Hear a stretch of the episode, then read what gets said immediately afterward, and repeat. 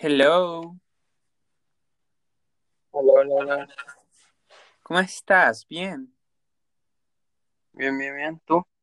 también muy bien, gracias. Bien, bien. ¿Cómo te fue en lo de tu prepa? Tu uni, perdón. Ah, pues ahí la llevo poco a poquito. Ahorita la verdad es que está como muy sencillo, solamente nos dicen, lean estos temas, o sea, no, no son tareas muy complicadas, pero es que luego se agarran haciendo preguntas, entonces prefiero invertirle el tiempo necesario a la lectura. Sí, porque supongo que te hacen preguntas conforme a lo que te, se supone que tienes que haber visto. Sí, o sea, es como que nos dicen, ay, les vamos a publicar tal artículo, lo tienen que leer para la siguiente clase. Entonces ya llega la siguiente clase y es como que ni siquiera es como una pregunta de, a ver, chicos, ¿de qué trato? No es como que, por ejemplo, en mi caso me dicen, a ver, Hugo, explícame la- el artículo que les dejé leer. Y es como que explicarlo desde cero, ¿sabes? Entonces, por eso, por eso es que luego le doy demasiada atención a eso. Sí, porque si no, imagina y te cachan de que nomás dijiste que sí lo leíste, pero no. Ay, sí, la verdad no conviene porque luego si se dan cuenta que, que no estás haciendo lo que te piden, o sea, como que los, como que los profes intentan portar buena onda, ¿no? Decir, ok, les voy a dejar leer el tema para que lo entiendan. Pero ¿qué pasa? Si ellos se dan cuenta que realmente como no es algo que tienes que entregar, no es algo que tengas que hacer, no le das el tiempo necesario y es cuando dicen, no, pues si no valoraron esa oportunidad que yo les di, pues ahora sí los voy a poner a hacer la actividad o algo. Sí, sí, sí, llega a pasar de que nada más dicen que sí lo hicieron y, al momento de que ya es algo presencial o que tienen que presentar, ya es como de que, chale, pues no. No hice nada, nada más estaba diciendo como que sí para que no me lo hicieran de pedo. Sí, la verdad es que ya me ha pasado y por eso como que desde ahí aprendí mi lección. No, pues mejor hay que echarle, porque me imagino que igual no te quita todo el día, pues, o sea, es un ratillo más, ¿no? No, no, sí, de hecho, por ejemplo, a mí me encanta hacerlo en las noches. A mí todo lo que voy a leer, todo lo que voy a estudiar, lo hago por las noches, porque siento que al ser lo último que haga, se queda más tiempo en mi. Si lo hago por la tarde, después de eso tengo que, no sé, grabar videos o hacer más cosas que ya como que dejando atrás ese... Sí, sí, sí.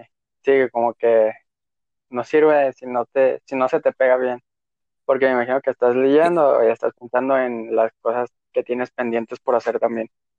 Exacto, y ya en la noche es como que tienes la mente más despejada, más libre, en tu cama, ya sin nada que hacer.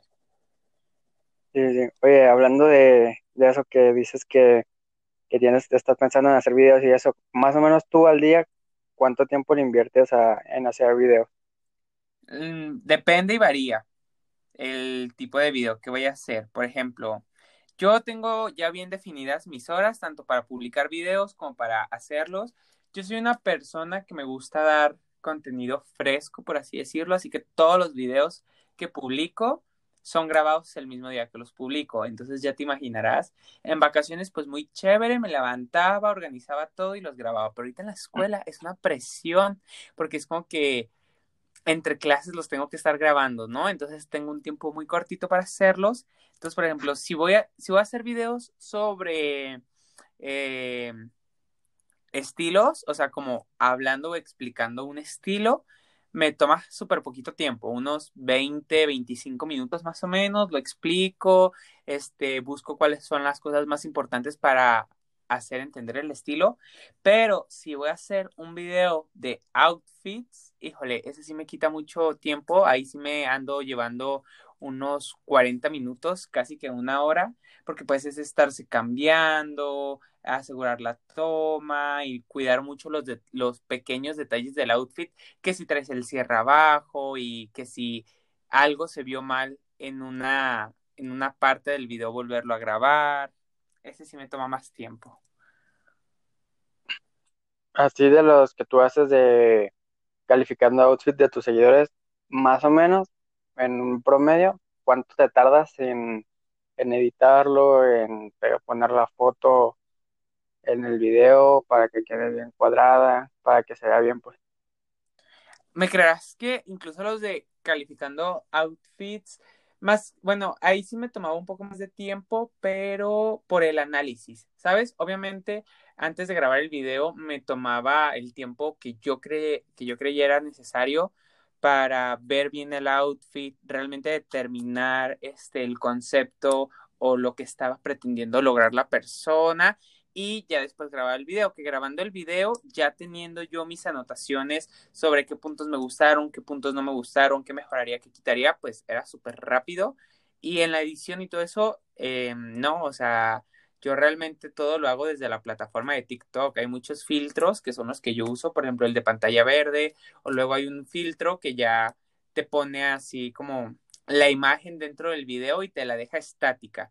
Y eso me encanta porque ya no tienes que estar como que cuadrando la imagen, sino que ya la tienes bien fija. Entonces, en edición y todo eso, la verdad es que como todo lo hago desde TikTok, no me quita mucho, mucho tiempo. A lo mejor la única edición que yo le meto es como ponerle el, el Fashion Class con Lu y mi Instagram. Pero te digo, esa es edición que también hago desde dentro de la app. Antes de subirlo, pongo ese texto y ¡pum! va para arriba.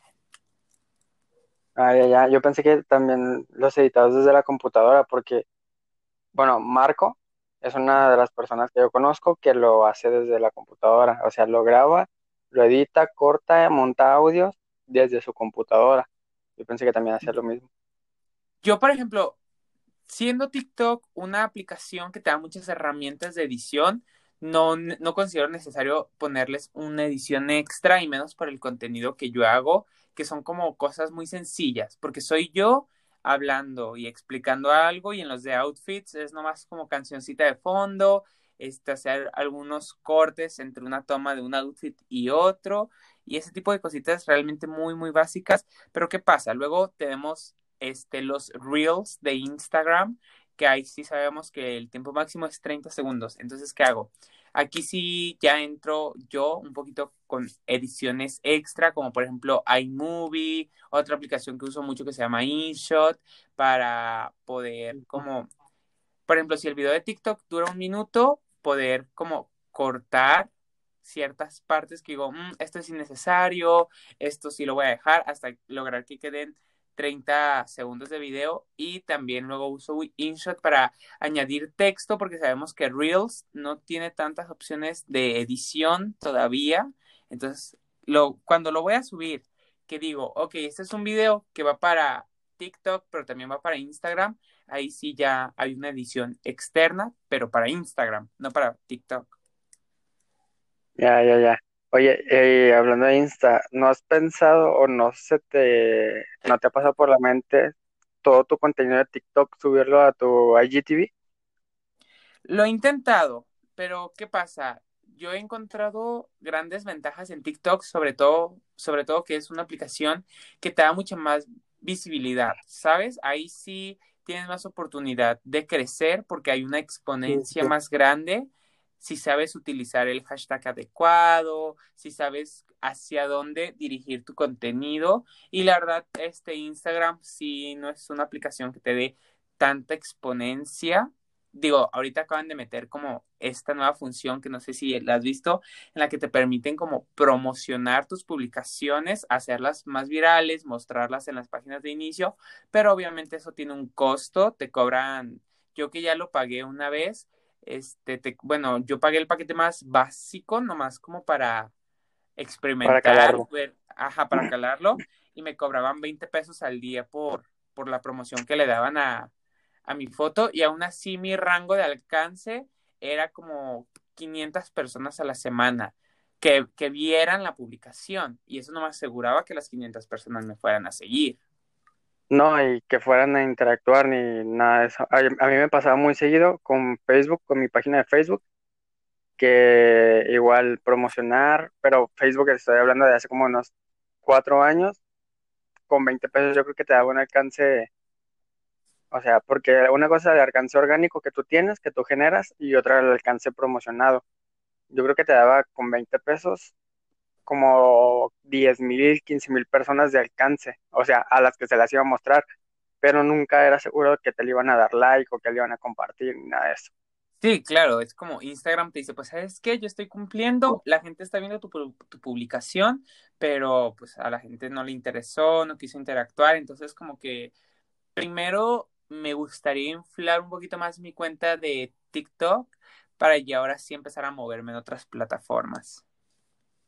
Ya. Pero oye, am, bueno, lo de Insta ya tiene rato, ¿no? Lo de Insta, lo de promocionar los posts. Digo, porque una vez yo también pagué Insta y hace también como tres años y tenía de alcance orgánico como 300 personas. Y con el alcance promocionado creo que fueron como 50 pesos lo que, lo que me cobraron. También llegué- sí se vio como 800, 850 personas. O sea, no es mucho, pero como quiera, así de tu alcance orgánico sí se nota una buena diferencia. Sí, claro, yo la verdad lo que empecé a notar y empecé a utilizar mucho eran los hashtags, porque yo antes creía que eran así como pues no sé, cosas que realmente no eran muy importantes, porque yo veía que ponían, no sé, hashtag lindo miércoles y ese tipo de hashtags y yo decía, ay, no, pues ¿para qué? Pero si sabes utilizar los hashtags indicados, los hashtags que, tienen más utilización, que son más usados, realmente puedes llegar a muchas personas sin necesidad de pagar una promoción. Sí, pero bueno, ahí con los hashtags tienes que ponerte muy al tiro porque es siempre, o sea, tiene que concordar el hashtag con lo que está en tu post, en tu, en tu foto de Instagram, porque igual, pues de qué te sirve poner 500 hashtags. Yo me acuerdo que cuando de recién que empecé a abrir mi Insta, había una aplicación que se llama Tags for Instagram, algo así, y, y ya los tenía y nada más para que tú los copiaras y los pegaras en tu foto. Y sí se veía una diferencia, pero pues mm, de nada servía porque eran hashtags que iban, o sea, nada que ver con la fotografía. Ah, no, claro, yo sí cuido mucho ese aspecto. Por ejemplo, a mí me gusta mucho subir fotos en donde se puedan apreciar los outfits que yo uso, porque de pronto, pues, yo siento que un outfit es o lo amas o lo odias, no hay punto medio, ¿sabes? Entonces, yo, por ejemplo, me gusta presumir mis outfits, bueno, no presumir, mostrarlos, ¿no? Porque digo, pues de alguna u otra manera, a la gente que le llegue, lo puede tomar como inspiración o a la gente no le gusta o cualquier cosa. Entonces yo siempre trato de utilizar hashtags así como de que hashtag outfit, outfit del día y ese tipo de cosas, o sea, que sí tengan relación a lo que estoy mostrando. Sí, sí, sí. Oye, y hablando de hashtag, ¿no te, no te llegó a tocar lo de, en Instagram, lo de hashtag lunes de ganar seguidores o martes de ganar seguidores, miércoles, así- y así toda la semana, güey? No, no, realmente, fíjate que yo a pesar de ser millennial y lo que tú quieras, tengo muy poca habilidad para manejar redes sociales. O sea, ¿en qué aspecto? Obviamente, pues sé publicar un post, sé subir una historia, sé hacer una transmisión en vivo y todo eso, pero luego yo veo a gente que hasta checa los analytics y mueve números y todo eso. Claro, yo también sé pues revisar mi porcentaje de cuántos hombres me ven, cuántas mujeres me ven, pero yo veo a gente que hasta maneja tablas de estadísticas y todo eso, y yo para eso me considero muy ignorante. Sí, sí, sí, ya- ya- yo, yo conozco gente que también todas sus estadísticas de Instagram y las tienen, o sea, en sus notas del teléfono y no es que, ¿cómo es posible que esta foto a mí no me gustó tanto y tuvo tantas interacciones, pero esta que a mí sí me mamó, no tiene tantas interacciones y están comparando, comparando, comparando, güey, relájate un chingo, igual tuviste más de quince mil likes en la foto, relájate, güey. Yo la verdad siempre he considerado las redes sociales un método de escape. Por ejemplo, yo me siento muy presionado en la escuela, pero cuando grabo un TikTok me divierto, me desestreso. Cuando subo una historia y alguien me la responde, así como que, ay, échale ganas, ánimo. Así que yo no veo las redes sociales tanto como números, ¿sabes? Lo veo más como una ventana de posibilidades para conocer nueva gente, para salirte de tu zona de confort, a lo mejor para animarte a hacer cosas que no te hubieras animado a hacer antes. Sí, claro, porque, o sea, para eso fueron creadas para comunicación a distancia, pero ya cuando se volvió un negocio de que todo era con números y todo era, pues, dependiendo de los números que tienes, es como te empezaron a tratar o las propuestas que te empezaban a llegar, y siento como que ya más se giró a ese entorno de un negocio a una forma de comunicación, güey. Sí, claro, porque ahorita ya con tanto influencer, entre comillas. Entre comillas, cabe recalcar. Sí, claro, porque pues para ti que es un influencer, o sea, para mí un influencer es una persona que realmente influye. Por ejemplo, digamos, alguien tiene 500 mil seguidores, pero si de esos 500 mil seguidores realmente no, no tiene una, un alcance con la gente, realmente no sabe cómo llegar a la gente, de nada le sirven los seguidores porque no está vendiendo algo, no está vendiendo su imagen, no está vendiendo su personalidad. En cambio, puede haber alguien con 300 seguidores. Pero si esa persona dice, oigan, vayan a comprar este producto y los 300 seguidores compran ese producto, ahí tiene más peso este influencer o esta figura pública con menor seguidores, pero con más alcance en las personas, ¿sabes? Sí, claro, porque, bueno, no sé si ya a ver la noticia que estaba circulando que ya catalogaban a alguien con más de mil seguidores como influencer. Era como de, güey, no, o sea, influencer puede tener, igual como tú dices, 300. A mí me tocó en mi antiguo trabajo una chava de, creo que un millón de seguidores, hizo una campaña para recolectar croquetas para los perros. O sea, tiene una casa hogar para perros. Y, güey, un chingo de gente formada con sus costales y, o, sea, muchísimo, güey. Y realmente te das cuenta que, o sea, no ocupas tener 10, 15 millones, güey, como ahorita los TikTokers, y esta morra con un millón recolectó fácil dos toneladas de croquetas y esa madre se hizo considerar una influencia, porque hoy vayan y hagan esto es por un buen, por un, por un buen motivo y un chingo de gente fue, güey, y ahí sí te cae el 20 de que, ah, pues eso sí es tener influencia en la gente. Sí, claro, es, es a lo que vamos. Yo creo que, pues ahorita obviamente las marcas y la gente se fija mucho en los números, pero realmente las personas con números influyen. O sea, es ahí cuando tiene, tenemos esta perspectiva de decir, ok, ¿qué, ¿qué da más peso?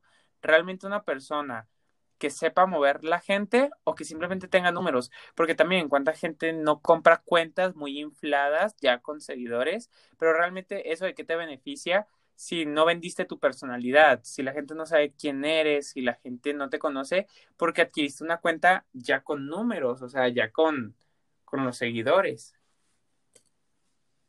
Sí, y sí se da mucho eso, fíjate, porque antes cuando, estaba, cuando tenía mi canal de YouTube, que empecé a pegar, yo creo que en tres meses subía dos mil seguidores en YouTube. Y había gente que, güey, te doy mil varos por tu canal. así, yo voy a cambiar nombre, voy a cambiar contraseñas, todo, güey, pero me lo voy a quedar yo. Y es como de, o sea, de nada te sirve porque los dos mil suscriptores que yo tengo están por mí, güey. Y cuando se den cuenta que cambiaste canal, que cambiaste nombre, que eres otra persona, se van a suscribir, güey, no te va a servir de nada. Mejor infla tú, tu cuenta, échale ganas. Y, o sea, la gente no quiere, la gente quiere todo peladito. Que ahora acaba de recalcar para las personas que estén escuchando y de pronto dicen, ah, dos mil seguidores en YouTube, para hacer una plataforma que también te da muy poca visibilidad, que si no eres una persona ya con buena cantidad de seguidores, con buena cantidad de interacción, mmm, digamos que siga a tener peso dos mil seguidores porque YouTube es muy malo en eso de la visibilidad. Realmente ahora sí tendrías que tener mucha suerte para, para que se vuelva un video viral en YouTube. Sí, y fíjate, YouTube es de las plataformas que yo creo que neta, o tienes que salir en un video de, alguien que esté súper levantado, o tienes que tener un video viral en Facebook y luego te pasas a, a YouTube para tener un poquito más de alcance, güey, porque, o sea, empezar de cero en YouTube, güey, es una chinga. YouTube no te, no te recomienda nada, güey. Nada, nada, nada. ¿Qué fue el principal motivo por el cual empezaron a surgir los teams en YouTube? Porque las cuentas grandes querían ayudar a inflar las cuentas pequeñas y como que ahí se hacían tratos y todo era por contrato, o sea, no niego que de ahí salieron muchas amistades que aún sin contrato este siguen siendo amigos y todo eso, pero realmente así se maneja esto, todo era por números. Tú me yo te voy a ayudar a crecer, te voy a inflar tu cuenta, yo que ya tengo influencia en las personas, les voy a decir, ¿saben qué? Vayan y sigan a este chico, vayan y sigan a esta chica, pero de lo que tú empieces a generar por mis recomendaciones me voy a quedar con cierto porcentaje. Todo, todo esto de las redes sociales realmente llega a ser un negocio y algo muy oscuro. Sí, sí, sí. De hecho, hace poquito estaba viendo un, un estaba escuchando un podcast de Jacobo Wong, ¿lo ubicas? Me lo habías mencionado, pero no sé quién sea. Bueno, es un vato, tiene 10 años en la plataforma de YouTube, güey, y acaba de llegar a un millón de seguidores. Y el vato estaba diciendo que cuando él hizo su, cuando se quiso hacer manager, él les decía a, lo- a los chavos, oye, pues tú vas a generar tanto en tanto tiempo. Yo te voy a recomendar y todos sus amigos lo iban a recomendar y todo para que lo siguieran. Yo no quiero eso, güey, yo no quiero, yo no quiero porcentaje ni nada, güey. O sea, ese güey lo estaba haciendo de compas para levantar a los, a los talentos y comentaba que de repente veía una historia de, de un chavo que trabajaba con él y, ah, mis amigos me regalaron una pizza y ya como, güey, te regalaron una pizza de 200 pesos, tus historias ya van a valer 200 pesos por toda la vida, güey. Sí, claro. Entiendo perfectamente lo que dices. Ese chico, Jacobo Wong, es, o sea, fuera de YouTube, no fuera, más bien como su contenido en sí, ¿de qué se trata? ¿También hace podcast o...? Tiene un podcast llamado Cosas y tiene pues su canal de YouTube que es Jacobo Wong y habla como de noticias y, o sea, un chingo de cosas súper interesantes. Pero te digo, tiene 10 años en la plataforma y apenas acaba de llegar a un millón de suscriptores. Sí, yo creo que, que YouTube se basa como en la suerte, ¿sabes? De, de que a una persona le salga tu video en recomendados y luego esa persona lo comparte y se empieza a hacer así como muy viral, necesitas tener mucha suerte para eso. Sí, yo- con YouTube sí tienes que tener O mucha suerte o buenos o contactos. Sí, sí, sí, o muy buenos contactos o muy, muy buena suerte, güey. Porque sí, a mí me ha tocado ver, bueno, canales, ubicas a Luis Almerón de aquí de Guadalajara. No, Bueno, es un, es un amigo que se junta con nosotros y todo el pedo, y él como que dejó de hacer contenido para dedicarse a editar. Y él entonces lo contactó Hot Spanish y, güey, le hizo una mega bomba. Su canal llegó como a 100 mil suscriptores en dos días, güey. O sea, es, es- depende de la suerte que tengas y de los contactos que tengas.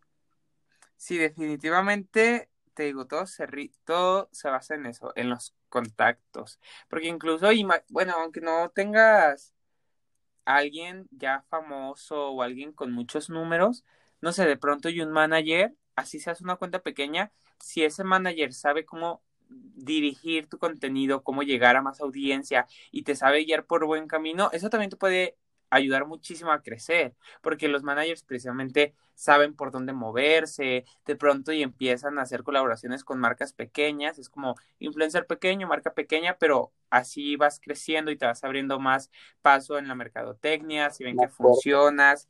Entonces, sí, te digo, yo, todo es contacto. Sí, todo es conforme contactos. Te va- Hay una ocasión cuando yo hacía videos en, en YouTube, a mí me contactó un, un manager, no me acuerdo muy bien cómo se llamaba, pero algo así, Iván, algo así.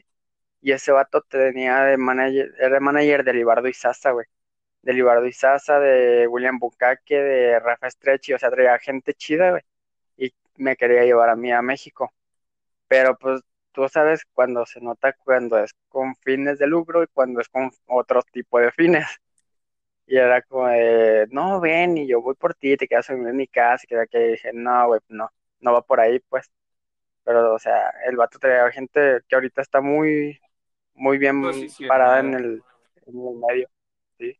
Bueno, de Rafa Stretchy vemos.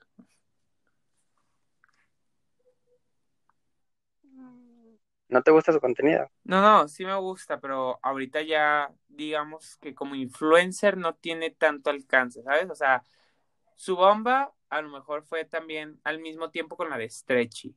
Alex Stretchy y Rafa Stretchy eran como, pues no sé, incluso hasta llegamos a pensar que eran hermanos y nos parecía muy chévere, pero yo siento que ahorita ya su, como su tiempo pasó. Y está bien, porque por ejemplo, luego mucha gente se, se queja de que, ay, es que ahorita todos quieren ser youtubers, todos quieren ser influencers, todos quieren ser tiktokers. Pues sí, porque obviamente los influencers también son personas, también van creciendo, van cambiando y va a llegar un momento en el que ya se despidan de redes sociales. ¿Y qué va a pasar? Nos vamos a quedar sin influencers, nos vamos a quedar sin youtubers, sin gente que se dedique al, entreten al entretenimiento. Pues obviamente no. Entonces, siento que ya hay muchos que, a pesar de que tuvieron buena trayectoria y que en su momento fueron influencers importantísimos en México, como que ahorita ya se pasó su tiempo, ¿sabes? Sí, sí, pero el caso más, más drástico para mí es el de Wherever, güey, que estaba top siempre, top número uno en México. Y de repente se fue para abajo, dejó su canal, abrió otro, ya no tiene visitas, o sea, hay muchos, incluso Rafa Stretchy, güey, yo siento que ya no tiene las mismas visitas ni el mismo alcance que antes tenía, antes era pues de los youtubers más nombrados aquí en México, güey. Simplemente Yuya, Yuya con una cuenta de 20 millones de seguidores, pues sus visualizaciones, digamos que, por ejemplo, Luisito, que ya llegó a los 30 o algo así, pero sus videos ya no te bajan de 2 millones de vistas, un millón de vistas. En cambio, Yuya con sus 20 millones, ves videos con 300 mil, 200 mil visualizaciones, que esas las tienen otros youtubers con, no sé, un millón, dos millones de seguidores, ¿sabes? Que también en su tiempo, Yuya fue, o sea, importantísima, fue una influencer que incluso me gustaría decir que fue de las pioneras y de las primeras en abrirse paso en todo este mundo digital pero ahorita ya ella, como que su tiempo de video, su tiempo como youtuber ya pasó. Afortunadamente, y si te sabes manejar, como en el caso de Yuya, pues convirtió de, de su imagen una empresa, haciendo su línea de maquillaje, sus líneas de, de cremitas y todo eso. Hasta los shampoos. Exacto, colaborar con marcas.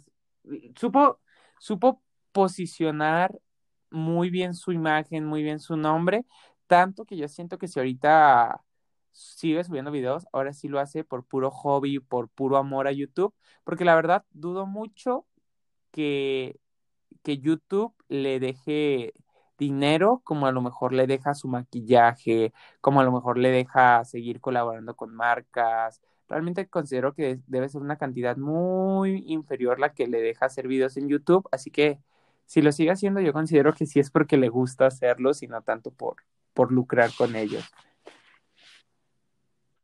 Sí, sí, ahorita que dices lo de lucrar con YouTube, ¿sabes lo que te paga YouTube por un millón de visitas? Había entendido, porque yo sigo a un chico que te explica cuánto ganan, por ejemplo, los, los músicos con sus videos musicales. Entonces tenía entendido que YouTube te paga por cada mil vistas como 0.05 dólares o 0.5 dólares, algo así y por ejemplo, Spotify te paga cero, ah, no, Apple Music. Apple Music te paga 0.07 dólares por reproducción. Entonces imagínate, si YouTube te paga 0.05 dólares por cada mil reproducciones o algo así, o por cada reproducción, realmente no es tanto. No, no, no es, no es nada, güey. Te digo porque yo, te, yo tuve un video con un millón de visitas, güey y sacando eh, las analytics y todo ese desmadre, yo creo que se juntaban como 60 dólares, güey, y se me hacía muchísimo en ese tiempo, güey. Pero ahorita ya viendo, o sea, te cuesta un huevo llegar a un millón de visitas en YouTube, güey. Sí, claro. Y ahorita que dices lo de Apple Music, de este podcast va para Apple Podcast también. ¡Eh! Soy famoso. Hola, gente de Apple. Se va para Spotify, para Pocket Cast, para Google Podcast, para Apple Podcast, para un chingo de plataformas de podcast. Pero tú tienes que pagar, ¿no? O sea, tienes que pagar algo para poner tus, tus podcasts. No. Porque yo tengo, mi hermana más grande tiene un amigo que es músico y él, y él sí paga como una tarifa por poner su contenido en, en Spotify. Cuando es música, sí. Ah.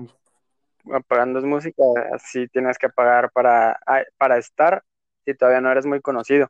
En cambio, si eres muy conocido, pues ya la misma plataforma las va añadiendo a su, a su lista, pero cuando es, cuando es un podcast no, no necesitas invertir nada. Ah, pues bien a gusto entonces. Sí, sí, sí, no, imagínate ocupar invertir, no estaríamos haciendo esto. Que te diré que a veces vale la pena, porque, por ejemplo, em, el otro día estaba analizando que mucha gente no considera que ser youtuber o ser influencer sea un trabajo, porque lo ven demasiado sencillo. Pero yo me pongo a pensar, ok, la gente lo ve muy sencillo, pero pongámoslo así. Este, tú entras a trabajar, no sé, a una empresa y te dan todo tu material y ahora le ponte a trabajar. En cambio, ser influencer, ser con, eh, creador de contenido para YouTube o redes sociales es difícil porque tienes que invertir en el material para realizar tu contenido. Si es, este, no sé, para YouTube, una buena cámara, iluminación, una computadora que te soporte el programa de edición. Si es para TikTok, pues, no sé, un teléfono de buena calidad, un aro de luz, este, si vas a hacer como mini tutoriales o cositas así chiquitas, invertir en ese material que vas a utilizar. Por ejemplo, simplemente yo, o sea, yo ahorita no te digo que, ay, no es que yo le he metido mucho dinero, no, pero por ejemplo, eh, una vez quería hacer un video sobre imitando outfits de TikTokers y me hacían falta ciertas cosas, entonces fui, tuve que invertir en una playera, tuve que invertir en unas calcetas, si tú quieres por ahorita cositas chiquitas, pero al final de cuentas todo eso suma y va sumando y va sumando. Entonces, ya que tienes todo tu material, ahora es el tiempo de espera en el que vas a, a crecer, porque no es como que, ay, tengo la cámara, tengo la iluminación, tengo el editor, voy a subir mi video y pum, un millón de vistas, un millón de seguidores de la noche a la mañana. Claro que no, entonces es una inversión. Realmente ser youtuber y ser influencer y ser creador de contenido en general no es fácil, por más que la gente considere que es como algo que todos puedan hacer, claro, todos lo pueden hacer, pero que te vaya a pegar, que vayas a tener el alcance, las visualizaciones, eso ya no depende de ti. Sí, sí, sí, y depende mucho del alcance que te quiera dar la plataforma, ahora sí, porque como tú dices, simplemente para TikTok, ¿cuánto te gusta que cuesten las luces LED del, en los techos? Yo he visto la más barata, por muy barata, 700 pesos. ¿Cuáles? Ahí ya son 700 ¿Cuáles luces LED? ¿Las famosísimas que cambian de color? Ajá. Pues te diré que, bueno, yo soy como un busca ofertas y una vez en Mercado Libre conseguí dos tiras LEDs de 5 metros cada una por 300 pesos. Pero pues también, o sea, ah, estamos de acuerdo. 10 metros por 300 pesos. Nada, Pero pues, son ofertas muy escasas. Aparte, si quieres comprar algo bueno, bueno, a mí, en mi caso, si quiero comprar algo bueno, como ese tipo de cosas, preferible ir a Home Depot y comprarlas ahí porque, o sea, no le tengo nada de confianza a las cosas electrónicas de compras en línea, güey. Es que, ¿sabes qué? Es aprender a comprar. Como por ejemplo, mis seguidores siempre me preguntan, ¿qué opinas de las compras en línea? Y yo siempre he dicho, si las sabes utilizar, si las sabes usar a tu favor, son maravillosas. ¿Qué pasa? Que luego mucha gente, este, no sé, compra un producto porque en la imagen de la página se ve súper chévere y la descripción te la venden súper increíble. Pero por eso existen las reseñas y los espacios en los que los compradores previos pueden opinar y ahí tú te das una idea si realmente es un producto que vale la pena o que no vale la pena, qué opina la gente, cuántos comentaron bien, cuántos comentaron mal. Entonces, yo creo que las compras en línea, si sabes buscar el producto y si sabes comprar, llegan a ser maravillosas. Sí, sí, sí, claro, porque incluso me ha pasado que busco algo en Amazon y tiene unas reseñas súper buenas, o sea, de que, no, pues muy buena, muy buena tela, la verdad muy cómoda, me duró mucho, bla, bla, bla. Y lo busco en Mercado Libre, el mismo producto, pero en Mercado Libre tiene reseñas súper malas, como de, no, llegó tarde, se me rompió la primera lavada, así, bla, bla, bueno, se supone que es el primer producto, o sea, entonces ya no es cuestión del producto en sí, ya es cuestión del proveedor, porque el proveedor de acá de Amazon la está dando un poquito más cara, pero todas las reseñas son buenas. Y acá en Mercado Libre te estás ahorrando 100 pesos, 150, pero tiene las reseñas súper malas. Sí, por eso te digo, es como, ahora sí que estrategia personal de, decir, ok, este producto, buen precio, pero vamos a ver qué opina la gente. Por ejemplo, yo no confío en productos que no tengan reseñas, porque ahí sí es como un arriesgue completo. Como nadie lo ha comprado, no tienes cómo guiarte y ahí sí es una compra ciega. Entonces yo por eso trato de buscar los productos más populares para poder leer las reseñas, porque por algo son los más populares, porque son los más vendidos, porque son los que tienen más calificación, porque son los que tienen más comentarios. Sí, sí, sí, incluso a veces llega, a mí me ha pasado y he visto en Mercado Libre que los productos más populares son un poquito más caros que los que no tanto, aunque sean el mismo producto. Sí, bueno, a mí lo que me gusta de comprar en, Mercado Libre obviamente es que vas subiendo de nivel y entre más subas de nivel, más beneficios te dan, como por ejemplo envíos gratis en todas tus compras y ese tipo de cositas que te andas ahorrando buen dinero, porque por ejemplo luego quieres comprar no sé, algo, digamos, de 150 pesos en Mercado Libre. Por, o sea, ponle, no sé, ¿qué te, ¿qué te gusta? Que sí valga 150 pesos. O sea, que tú digas, 150 pesos es un precio bien. Unos lentes de flama. Ok, digamos, unos lentes de flama. Que los ves en Mercado Libre y 150 pesos. Y dices, me encantan, los quiero. Y luego vas y el envío te cuesta 90 pesos. Dices, no inventes, cuesta más de la mitad del producto solamente el envío. No, no conviene. Entonces, por eso yo soy fan como de comprar en línea para obtener todos estos beneficios. Y en pandemia creo que no hay mejor estrategia que comprar en línea.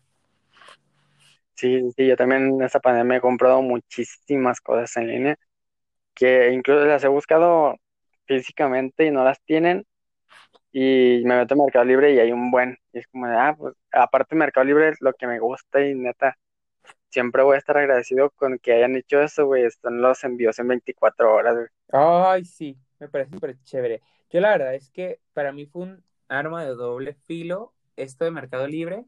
Bueno, no de Mercado Libre, sino de comprar por internet. Porque yo siempre, desde siempre, incluso antes de la pandemia, he sido de comprar en línea. Todo lo que pueda comprar en internet, lo compro por internet. Claro que menos la ropa, porque también, o sea, incluso podría comprar la ropa por internet porque conozco perfectamente mis medidas, mis tallas, pero ¿qué pasa? Soy fan de esta experiencia de ir a la tienda, comprar, comparar y todo esto. Pero... Salir con tu bolsita de, con el nombre de la tienda en grande. Sí, claro, eso es, eso es toda una experiencia. Yo creo que ir de compras es una experiencia más que más que un lujo, ¿no? Pero, ¿qué pasa? Te digo, con la ropa sí soy así, pero todo lo demás, si lo puedo comprar en internet, lo compro por internet. Entonces, yo me abrí mucho camino en esto de las compras por internet, tengo ciertos beneficios y tengo mucha experiencia. Entonces, se cae la pandemia, mucha gente quiere empezar a comprar en internet y es como que, oye, me puedes pedir desde tu cuenta esta cosa para no pagar el envío, oye, puedes buscarme esto, o sea, como que mucha gente me buscaba algunas solamente para asesoría, para asesorarla para comprar en internet y otras así como por el beneficio, ¿no? De, ay, pues pídelo desde tu cuenta para ahorrarme unos centavitos y que no sé qué. Entonces fue como que un poquito estresante tener a la gente, pues te digo, algunas solamente buscando un consejo de cómo iniciar a comprar en internet y otras sí buscándome por el beneficio de tener una cuenta ya, pues de cliente frecuente, por así decirlo. Sí, sí, sí, a mí me pasó también con eso de la pandemia porque abrí mi cuenta como de Mercado Libre como un mes antes de que se llenara todo esto, Y yo pedía, pedía, al principio pedí unos AirPods, igual 24 horas y me llegaron al trabajo y fue como de, no inventes esto, qué chingón está, güey, porque te los entregan al siguiente día de que los pagaste, está chingón. Y de ahí todos los del trabajo, eh, güey, pídeme esto y creo que, y pedir, y pedir, y pedir, y pedir, y pedir, o sea, mi nivel de cuenta subió un chingo en esta pandemia, güey. Yo creo que de nivel 1 ahorita soy como nivel 7, güey, yo creo. Fíjate, o sea, yo, yo, yo sí también noté ese beneficio que dije, bueno, está bien, por un lado me enfada que la gente me, me pida cosas, pero pues al final de cuentas también es un beneficio para mí, entre más pida, más suba de nivel. Sí, los beneficios que tiene la neta, subir de nivel en Mercado Libre, la neta sí conviene, aunque sea por, por, ¿cómo decir? Aunque sea por conveniencia, pedirle las cosas a otra persona desde tu cuenta. En Mercado Libre y en Amazon y todas estas tiendas te dan beneficio por, ahora sí que por ser cliente frecuente. Pero Amazon tiene lo que de Amazon Prime, ¿no? Que son todos los envíos gratis en algunas cosas, porque por ejemplo yo tengo el Amazon Prime porque ahí veo series y películas y obviamente cuando lo contratas también tienes beneficios en Amazon y la mayoría de cosas sí te dan el envío gratis, pero hay ciertas cosas que no sé cómo se manejen, pero no, te dicen envío gratis a partir de tal precio.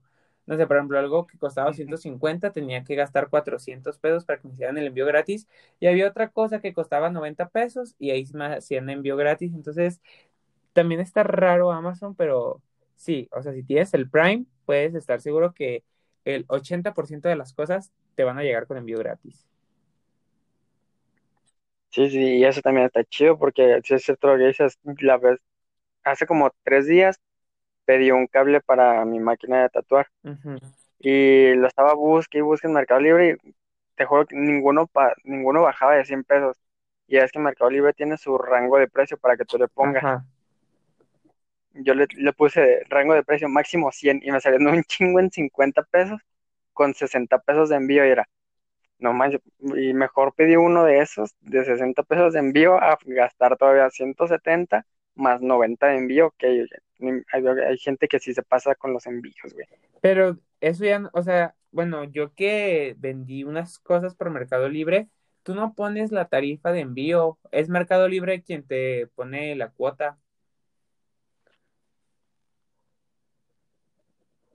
Ah, no, no sabía. Yo sí he tratado de vender por Mercado Libre, pero me desespero y los termino vendiendo acá por fuera, ya después ya no puedo borrar la publicación y tengo que cancelar, ¿no? Un chorro de cosas. Sí, llega a ser difícil, pero ok, me llamó la atención, ¿tú tatúas? Sí. Wow, qué chévere, o sea, yo vi que los tatuajes que tú tienes me imagino que no los hiciste tú, ¿o sí? La gran mayoría. Bueno, o sea, yo nomás he visto los que tienes, pues, o sea, los que se te ven en tus fotos de Instagram, como los del brazo y eso. Sí, sí, los del brazo, la, pues es el izquierdo, yo tatúo con la derecha, así que la gran mayoría me los he hecho yo.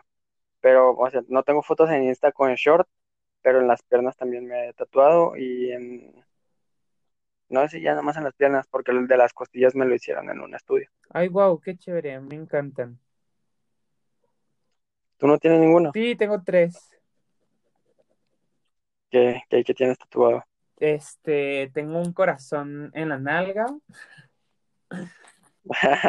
Suena chiste, pero es en serio. Mm, tengo una frase escrita así por, por en medio, o sea, de la espalda, está escrita sobre la columna. Ah, sobre la columna. Y tengo uno en mi tobillo, como pegado a la, al empeine. O sea, es en el tobillo, pero ya ves que muchas veces los tatuajes en el tobillo suelen ser de lado. Yo lo quise como un poquito de lado, pero tirándole más hacia el frente. Ya, ya. ¿Y el de la espalda qué, qué frase es? Es algo muy sencillo. Es como, bueno, no como, es in secret, o sea, en secreto. Yo, yo siempre dije que si yo algún día me tatuara, tenía que tener un significado. ¿Y qué pasó? Mi primer tatuaje fue el, el corazón de la nalga y solamente me lo tatué porque dije, güey, qué padre, qué padre que acá cuando estés en la acción con un muchacho, te anden acá quitando la ropita y se te vea el tatuaje ahí bien sexy. Y eso fue, ese fue el motivo por el cual me hice ese tatuaje. Pero ya después los otros dos sí fui un poquito más consciente y realmente les di un significado. ¿Cuál, ¿Cuál, sientes que te ha dolido más de los tres? El del tobillo. Sí, güey, ahorita que me estabas diciendo, no mames, güey, o sea, sería de las pocas partes de mi cuerpo que no tatuaría por el dolor, güey. Sí, porque de hecho, incluso yo tenía miedo con el de la columna, porque de por sí me habían dicho que la espalda es un poquito dolorosa, pero dije, imagínate en la pura columna, porque me encantó que quedó exactamente en medio. Te digo, está escrita sobre la columna y me, me creerás que, que casi me duermo en el tatuaje de que no lo sentí. Sí, sí, sí, llega a pasar. Yo siento que más que nada la espalda no es tanto tan de dolor, sino que como no estás viendo en qué parte del tatuaje van, o sea, sientes que te duele un chingo y sientes que duele un chingo cuando no es así. Sí, bueno, te digo, yo, yo al contrario, yo era así como de que, ay, el tatuador era así, o sea, yo me acosté y te lo juro, para mí fueron como cinco minutos, pero en realidad fueron como media hora y me dice, ay, ya vamos a la mitad. Y yo, ¿qué? ¿Tan rápido? Nomás hay una, haz de cuenta que la palabra in secret está escrita, pero no está escrita así como acostada, sino que está escrita parada. Te digo, va bajando, en la, va bajando por la Sí, columna. sí. Y la única letra que sí le sufrí un poquito, sí fue así como que, ay, ahí sí me está doliendo, fue en la N. Es la única letra que sí dije, ay, aquí sí me dolió. Pero entonces el del tobillo sientes que fue el que más te dolió. Sí, Del 1 al 10, ¿qué tanto te dolió? tampoco fue como que tanto, o sea, del 1 al 10 fue yo creo que un 6. Eh, neta, súper poquito. Sí, fue poquito, pero también me dolió porque haz de cuenta que el, el del tobillo son tres símbolos. Es una estrella, un sol y una luna. Para mí tiene doble significado ese tatuaje, me parece que es de los tatuajes con más significado. Bueno, es como si tuviera tantos, pero de los tres creo que es el que tiene más significado por dos motivos. El primero representa lo que para mí es el dios sol y la diosa luna, y la estrella vendría como representando el fruto de ellos dos. Y el segundo significado que le doy es que mis hermanas se hicieron el mismo tatuaje. También tienen tatuado un sol, una luna y una estrella, pero ¿qué pasa? Decidimos da, este, que cada uno se iba a rellenar, porque realmente el tatuaje era el puro contorno, nomás era la figura, pero sin rellenar el puro contorno, pero cada uno de nosotros se iba a rellenar la figura que más representara nuestra, personali nuestra personalidad. Entonces, por ejemplo, mi hermana, la más grande, es la estrella, mi hermana del medio es el sol y yo soy la luna. Ya, ya. Yo siempre, o sea, yo tengo uno que es compartido, que iba a ser con mis dos primas, pero al final una no quiso y nada más lo tenemos dos. Y no, con ese tatuaje es arribita de la V, del ¡Ay, abdomen. qué sexy! No, mames. Sí, o sea, súper sexy, pero güey, súper dolorosa, neta, casi me ¿En desmayo, la güey. pelvis? El tatuador fue por una, sí, sí, sí, arribita. Ay, qué bueno que me dices porque yo también, es que no sé, yo soy como muy, muy raro, o sea, yo realmente me quiero hacer tatuajes que más que tengan un significado, yo me sienta sexy con ellos, ¿sabes? Que yo lo vea y diga, wow, tú me haces sentir sexy, más que tener un significado profundo. Y la pelvis, yo siento que es uno de los tatuajes que imagínate, me tomo una foto así como en boxers y que se ve el tatuaje saliendo del boxer y que genere ese morbo de, "Mm, ¿hasta dónde llegará el tatuaje, ¿sabes? Sí, sí, sí, sí, sí. No, al principio yo también, o sea, antes tenía cuadritos y todo y dije, sí, güey, se ve súper chingón. Y ya cuando me lo estaban haciendo, no, güey, estaba llorando como de, no, güey. El tatuador se quitó los guantes, dejó todo el jale, fue por una coca y me la dio y, güey, reponte y ahorita le seguimos y, qué vergüenza, pero sí, dámela. Ay, sí, es uno, es como uno de mis miedos, que luego ir como a, tratarme y llorar y que digan, ay, qué joto, y yo, ay, sí soy. ¿Por qué ¿Qué esperabas? esperabas? O sea, soy muerta almohadas. Peor tantito, ¿no? O sea, si, si de por sí ya es una decepción para tus papás ser gay, ahora imagínate que tú seas el que muerde la almohada y no el que sopla la nuca. No sé, no Y tú sé. no sé, yo no he decepcionado a Eh, mis papás de esa manera. O sea, los he decepcionado de, de diferentes maneras, pero no así, Yo que, no con esa manera. papá, mamá, soy joto. Y mis papás, ay, nos decepcionaste. Y yo, ay, ya estoy acostumbrado. Y todavía no te digo todo, papá, soy ¡Ey! pasivo. Y, Exacto, no, hombre, no. todavía no. Oye, espérate, soy el pasivo. Ah, no puedo ni verte a los ojos. Yo sé, sácate de mi casa. Es broma, ¿eh? Es gente que escucha esto es broma. No tiene nada de malo ser pasivo. No, o sea, deja tú el ser pasivo, no, o sea, es broma que mis papás me dijeron que los decepcioné nomás. Fue para hacer el chistecito. No, La gente que, que nos escucha sabe, sabe que esto no es un podcast serio. Bueno, gente que nos escucha, este, ahí, les va mi WhatsApp por si hay algún muchacho guapo, está aquí escuchándonos. Díctelo, no, o sea, súper rápido, güey. ¡Ah! ¡Ay, no! ¿Qué- ¡Ay, no! Mejor gente, gente guapa, bueno, no gente, porque gente incluye chicas, este, chicos guapos que están escuchando este, este podcast, este, contáctense, este, con, con Quique y ya, pues que, que él nos tacte y podemos tener una, una cita así de pronto, bien, bien chido. Y les muestro mis tatuajes secretos. Ah, o sea, que me manden su currículum. ¿Mande? Que me manden su currículum, que me manden su, su currículum y ya yo lo... Yo digo, este sí, este no, este es muy moreno. Ay, este ¿qué no. tiene que ser moreno? Ex, ex, exclamó el güero de ojo azul.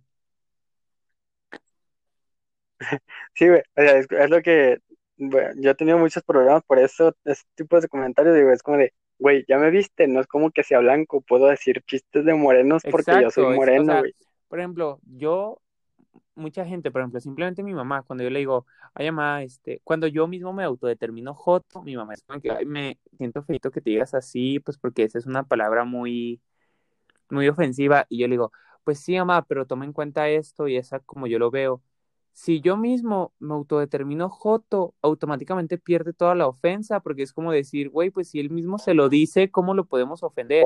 Por eso me gusta mucho como hacer bromas sobre mi eso para que la gente se dé cuenta que realmente no es algo que a mí me moleste o no es algo por lo que yo me pueda llegar a ofender o avergonzar.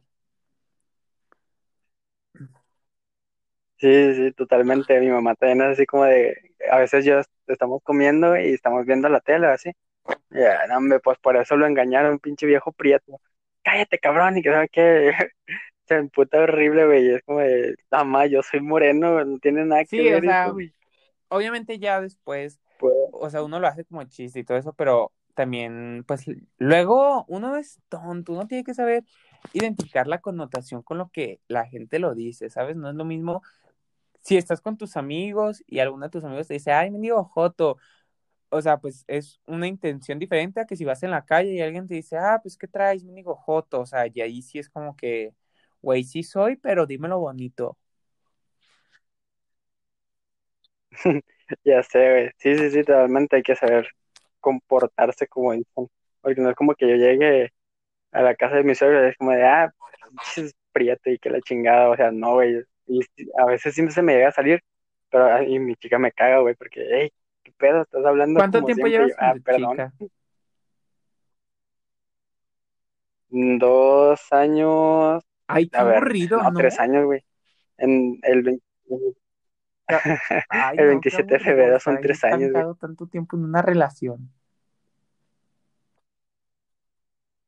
Pero porque, bueno, es que no sé qué tipo de Ninguna. relaciones tengas tú, güey, pero o sea, yo me la llevo esto.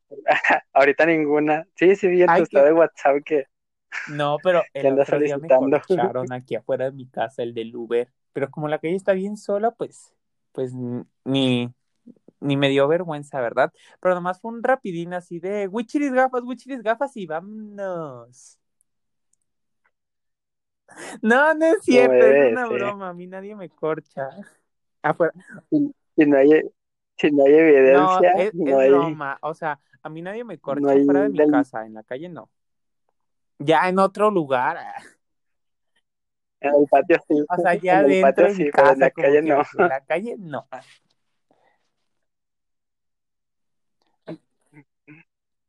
Ah, sí. Oye, oye, de, de eso, hablando del Uber que sacaste el tema, ¿no has- no, nunca te han, nunca te han dicho ¿De nada qué? los de Uber, güey? De acá como de que, o sea, de hacerte el Ay, feo, así, güey. no. No, y luego, ay, no, hay unos bien guapísimos que yo luego sí fantaseo bien. O sea, yo cuando voy en el viaje sí fantaseo, pero. Y así tampoco de discriminación ni eso, no. Bueno, O sea, bueno, quiero que me saques de una duda, creo que mucha gente tiene esa duda.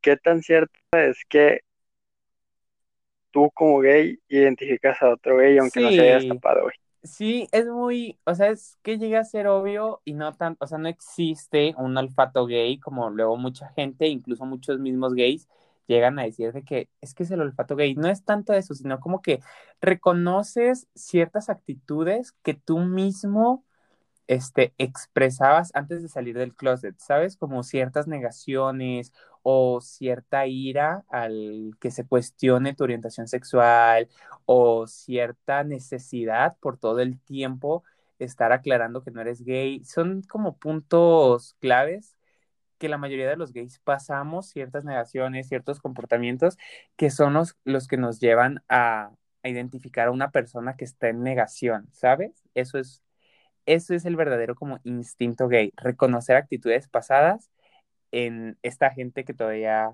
está en el closet. Ya, ya, ya, porque a mí Cristian Zaragoza siempre me, me dijo, güey, de que no, que tú eres gay y que la chingada, y yo como de, güey, no, y no, y no, no, y no, pero, o sea, no nada más, eh, güey, mi chica tiene la mayoría de esos amigos Ay, que no es, güey, un no es por ser chingo, homofóbico, pero uy, y qué todos eran como fotos. Ah. no es por homofóbico, Ya, sí es por no homofóbico, digo, no es por ser homofóbico, yo los tolero, ¿verdad? Pero qué asco dos personas del mismo sexo besándose. Ya sé, güey, no, y así, y todos le, todos me decían, güey, es que eres gay y eres joto y que se que yo, "Ah, güey, que no, incluso me, me, me llegué a meter en un gimnasio, güey, hace poquito estuve en un gimnasio, y un vato que, o sea, todos lo conocen, es, él es gay, y todos lo conocen, güey, neta, es de los güeyes más disciplinados de ahí, y se me acercaba, y ¿cómo estás, perra? Y que que yo, bien, güey, ¿y tú?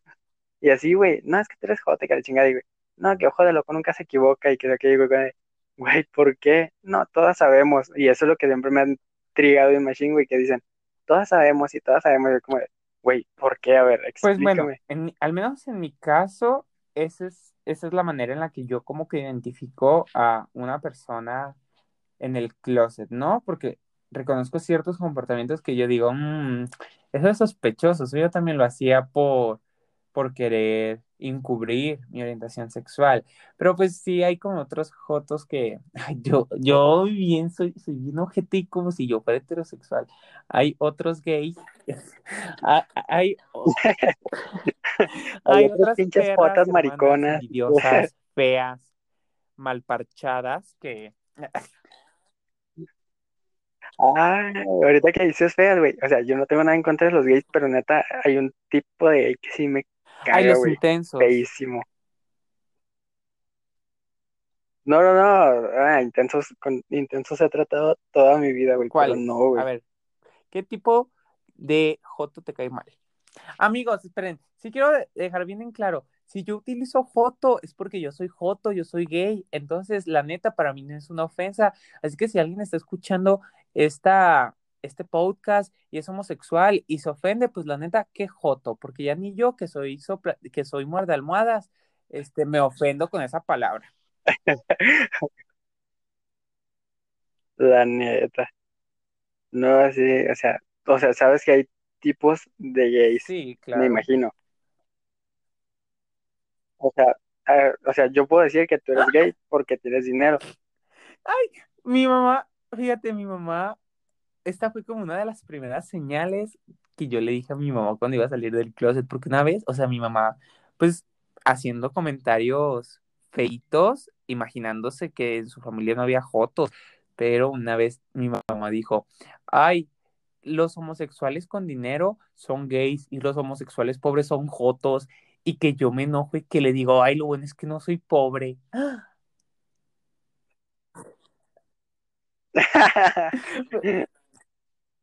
Sí, sí, sí, pero es que sí es, o sea, sí es, tiene muchas, tiene mucha razón la frase o el, el Ay, yo soy güey. bien joto y, y tengo, bueno, no, no es como que esté bañado en oro, pero pues no me hace falta nada. Pero Exacto, no en oro, pero sí en bronce, ah, en, en diamantes. Puro Charovsky. No por mi, no por mi color de piel, pero sí, sí, estoy- Mi, sí me baño en bronce. de, mi papel higiénico está hecho con dólares reciclados. Ah, huevo. Sí, sí, sí, pero como te decía, yo puedo decir que tú eres gay, güey, porque vistes Ay, bien y qué porque tienes dinero. ¿Dónde nos vemos? Ah, No sé. Es- Ah, donde quieras. Confirmado, exclusiva. ¿Ves? Con esto compruebo mi teoría de que los heterosexuales son como los tazos. Si le pegas y lo volteas, te lo quedas.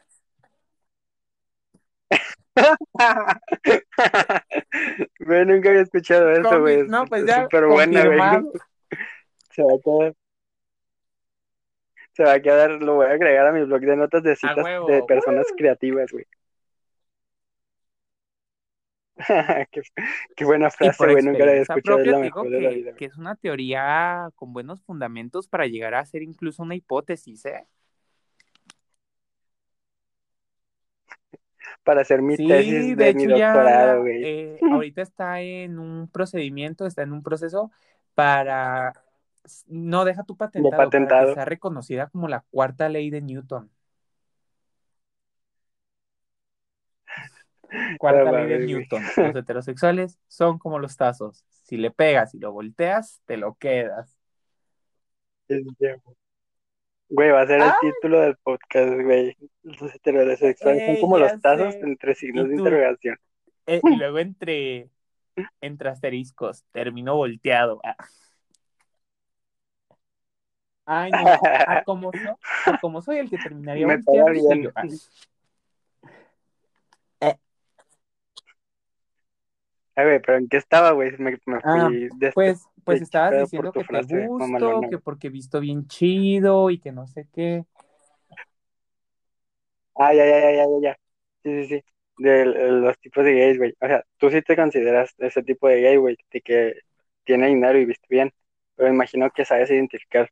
O sea, un gay, un gay Ay, jodido, güey. sí, conozco varios. Ah, bien cla- Al rato bien ca... Ay, no, cállate, al rato bien cancelados. No quiero decir nada, pero hacen Al TikTok. rato bien cancelados. Ay, jotos y clasistas. No.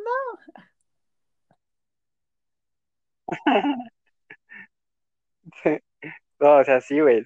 O sea, tú estás Pues- consciente de eso. Mm, sí, sí, no, porque digamos que, que a lo mejor tu situación económica no tiene nada que ver con tu orientación sexual, ¿sabes? O sea, no es como que, ay, eres homosexual y eres pobre, o eres homosexual y eres rico, ¿sabes? Es como, pues, güey, o sea, al final de cuentas la situación económica de alguien es como ajeno a eso, pero sí entiendo por dónde vas y sí entiendo lo que quieres dar a entender con todo esto de, de gay rico y gay pobre. Ajá. O sea, lo de siempre, o sea, no porque sea homosexual, pero lo de siempre, siempre hay rico, siempre hay pobre, güey. Ahí está, se chingó. Pero la única, el bueno, el único, iba a decir la única clase, güey, como Pues, si hubieran vemos. chingo de clases, ¿ah? La, el único tipo de gay que sí me caga, güey, son estos que son gordos, morenos y aparte bien movidas, güey. No mames, esos no los antes aguanto, güey. estaba gordo. No moreno, pero sí gordo. Entonces no No, entras, güey. Tienes que tener esos dos, esos requisitos, son, o sea, para hacer, neta, me ha tocado gente en el transporte público así, güey, o sea, gordos, morenos, de esos que huelen feo, güey, y son gays súper movidas, y es como de, no, güey, no los aguanto, neta. Ay, no, qué. Aunque no vayan qué bueno conmigo. que ya no estoy gordo. Qué, qué bueno. Ay, no, qué bueno que bajé de peso. Porque si no, te caería mal. Nada, pero no, No, tan pues hasta tengo mis ojitos de color y todo. Chicos que están escuchando esto, es en serio, tengo mis ojitos de color bien padres, son verdes. Sí, Bien en padre. serio, ¿Really son verdes? Wow, no, no me he Pues es que aparte en mis fotos de Instagram no tengo fotos muy cercanas al rostro. Son, son súper filtradas y súper editadas, o No, sea, deja se tú pierde de el eso, es verde. que yo no me pego mucho a la cámara porque luego bien dicen, no tienes, no es que estés feo, es que estás muy cerca de la cámara, entonces yo de que tres metros alejado de la cámara y por eso no se me notan. Sí, a huevo. Sí, sí, sí. O sea, hablando de fotos, güey. ¿Cuál? Me Sí, imagino que tienes un ángulo, güey. El ¿Cuál es tu ángulo? ¿Qué lado es tu ángulo, güey? Todos, yo creo que todos. Y, y Bueno. tú, ah, yo me veo del, bien del No. que sea. Pinche Joto, cállate. Sí, o sea, yo soy, yo soy perfecto en cualquier ángulo, güey, incluso cuando, cuando me toman fotos así como que sí, no me al doy cuenta. con el mendigo cilantrazo y, ay, sí, soy perfecto, nene, nene, soy un ridículo. No, pero yo siento que me veo mejor del lado izquierdo, güey, no sé por qué. Eh, Pero quería confirmar que Sí, de todos hecho, por ejemplo, a mí las fotos de abajo hacia arriba no me gustan por la papada.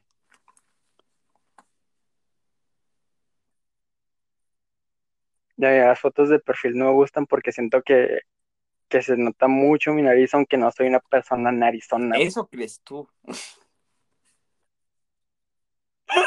Ah, maldito, bye. Maldito Se acabó el joto podcast, amigos. papayas. Ah.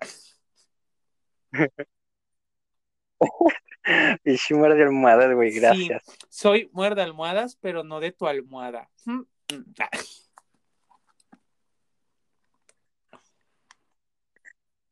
Soy muerde almohadas, pero Soy, de red soy muerde almohadas, pero tipo este de algún hotel padre de Dubai. Así, esas solo, solamente he probado almohadas de Dubai.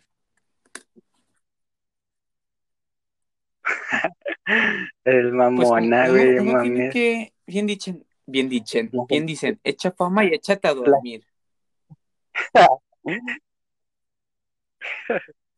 Crea fama y échate a dormir, Así exacto. mero. Oye, güey, quiero que esto sea una pregunta base del, del podcast, Que el mundo se entere. mundo, pregunta. Jala.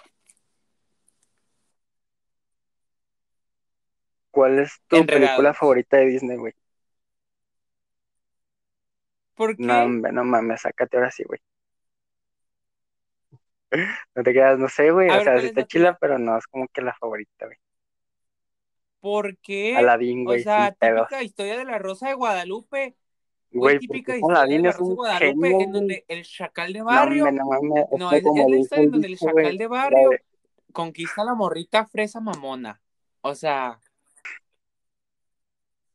es María, es María no, del verdad, Barrio, pero de no, ¿cuál Disney, güey. Porque María la del barrio era la que estaba jodida.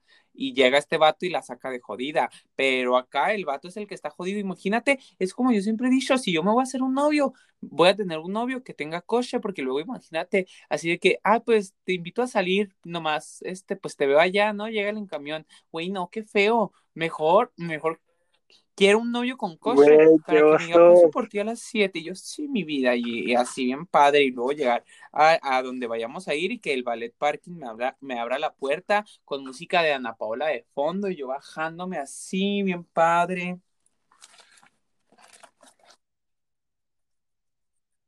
Y te torces las patas Ay, con marica, pues tacón a la verga y se rompe la aguja. para ponerme tacones. O sea, fíjate, ese, ese es una, ese es un punto bien clave, bien importante. Este, el que tipo la gente sea gay, no, no quiere decir que, que tenga esta personalidad de mujer, ¿sabes? Porque, por ejemplo, a mí me molesta mucho que la gente que no me conoce y yo le digo, ah, pues soy, gay", porque fíjate, yo no, así como tú me ves de, de extrovertido, no, no lo soy todo el tiempo, o sea, con gente que, que apenas estoy conociendo, con gente con la que todavía no tengo confianza, como que si soy un poquito más reservado, pues hasta ver qué onda con ellos, ¿no? Entonces ya que les digo que soy gay, ah, Ya se nota, güey. Llevábamos dos pues podcasts y ya te muy súper cabrón, güey. fácil, ¿no? Es muy fácil esconderse atrás de una pantalla. Es lo que yo siempre digo, o sea, esto, y yo creo que esto le pasa a mucha gente creadora de contenido.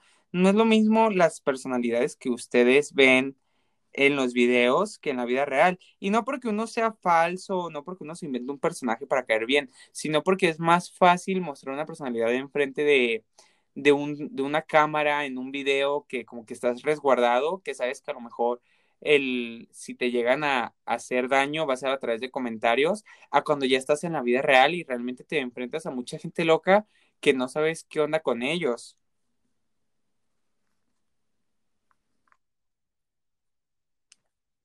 Sí, sí, sí, claro, porque pues, o sea, yo ahorita te la dije de acá, no sé que te ibas a profundizar tanto, pero sí, o sea, tiene mucho que ver tu personalidad con lo que muestras en tus videos, porque, O sea, yo hago videos No, sí, como y tipo por ejemplo, fuckboy, pero voy. yo no soy fuckboy, Mucha güey. gente tiene como esta idea y ese prejuicio de que, ah, y me ha pasado, digo, soy una persona, apenas te estoy conociendo, voy a hacer algo serio y así. Entonces, mucha, al principio, si no te conozco, de pronto, y es que esto no pasa todo el tiempo, ¿verdad? Pero a veces sí como que doy el perfil de un chico no gay, de un heterosexual. Entonces ya cuando estamos platicando, y ah, güey, que esto y, y chido, güey, y todo eso, y ya como que empiezo a entrar un poquito más en confianza y ya empiezo como a, a mostrarme un poco más de este lado homosexual y ya la gente sabe que soy gay, es como que automáticamente, ah, ¿eres gay? Sí, ah, ¿por qué no me dijiste hermosa? Y yo, wow, alto ahí, o sea, que sea gay no cambia mis pronombres, porque una cosa es mi identidad de género y otra cosa es mi orientación sexual. Yo soy gay, me gustan los hombres, pero Es lo que te tengo pene y me gusta tener pene y me gusta ser un hombre, me siento identificado con un hombre, así que tú sígueme diciendo, güey, cabrón, como tú me quieras decir, porque mi identidad de género es esta, soy hombre, soy como tú, que también me gustes tú es otra cosa, pero, pero me gusta sentirme hombre, ¿sabes? Sí, sí, sí, es lo que te iba a preguntar, güey. Si te, te molesta que te digan o que usen Ahí te va, ahí te va la cosa, y es que todo femeninos se basa en la contigo, güey. confianza. Por ejemplo, yo soy una persona muy cariñosa, o sea, ¿ubicas lo de los lenguajes del amor?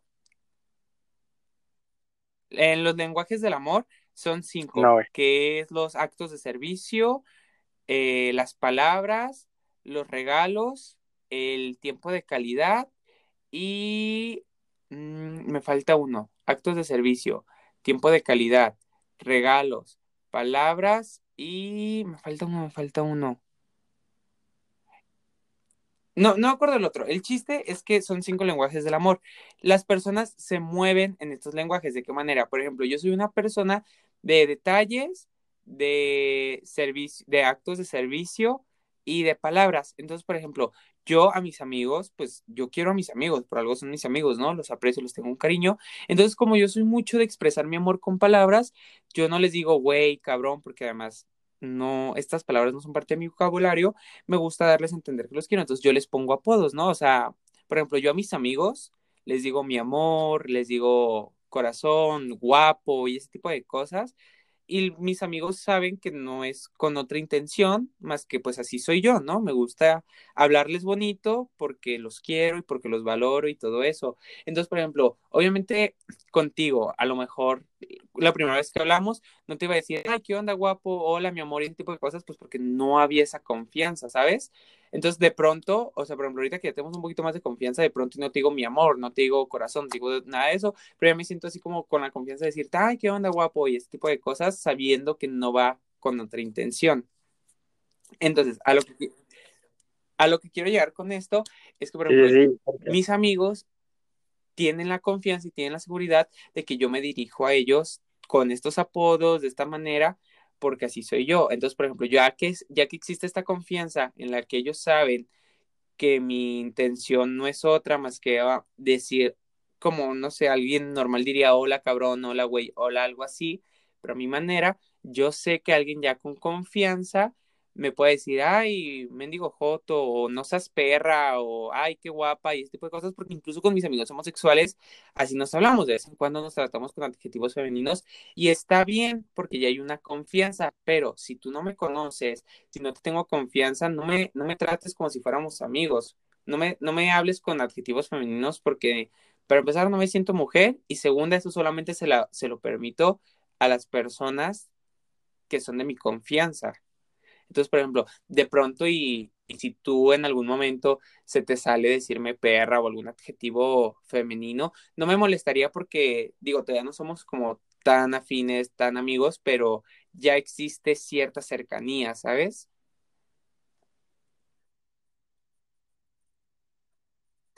Sí, sí, sí, te entiendo totalmente porque, o yo con mis amigos, eh, aunque les salgo por teléfono a 100 personas, como de, o sea, por teléfono, de, hey, ¿qué onda, guapo? ¿Qué andas haciendo? O, hey, ¿qué onda, hermoso? Siempre, no sé, tengo como ese, porque no me gusta, hey, ¿qué onda, pendejo? O, cosas así como, hey, ¿qué onda, pendeja? Y así, güey, no me late, güey. Es como de, incluso en este trabajo en el que estoy, pues a veces seguido hablo con mis amigos Y, o sea, hey, ¿qué onda, hermoso? ¿Cómo estás? Y todos se me quedan viendo, como de, güey, ¿qué pedo? Porque les dice así, ¿qué onda, guapo? ¿Cómo andas? Y que acá. Y siento que es ya más de confianza, como tú dices, porque, o sea, yo los veo hablar con otra persona, güey, y dice, hey, ¿qué onda, güey? ¿Qué onda? Y que la chingada, y qué onda, pendejo, y así, güey. Pero cuando les hablo yo, me responden igual, es que anda, ¿qué onda, hermoso? ¿Cómo andas? Bien, bien, guapo, ¿y tú qué, qué tal? Sí, porque incluso mis, mis propias amigas, mis, amigas de toda la vida, estas dos chicas que te platicaba el otro día de la secundaria, que es una confianza increíble. Ni siquiera ellas me hablan con adjetivos femeninos, que normalmente es muy común ver como una chica y un chico homosexual, si se tratan así de, ay, perra, maldita, y ese tipo de cosas. Pero con mis amigas no, porque saben que no es algo que me guste. Lo, te digo, lo soporto porque son mis amigas y es como que, güey, no tengo problema, pero ya saben que no es como algo que realmente yo, yo disfrute, ¿sabes? Que me traten como si fuera chica, porque precisamente como que fomenta es esta ignorancia de creer que automáticamente por ser homosexual tus adjetivos y tus pronombres tienen que cambiar a femeninos cuando no.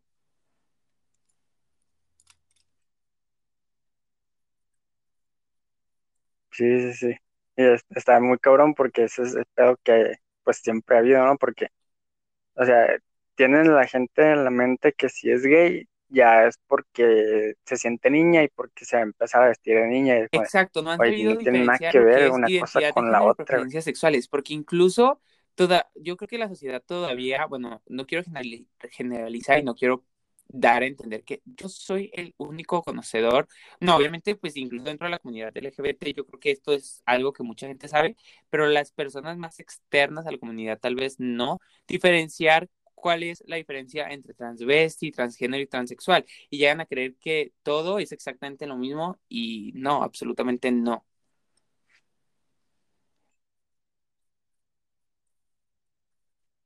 Sí, este es un pedo que hay, probablemente dure un chingo de tiempo, güey, por las generaciones, incluso esto que están metiendo de la generación de cristal, güey, que sienten que se ofenden por todo.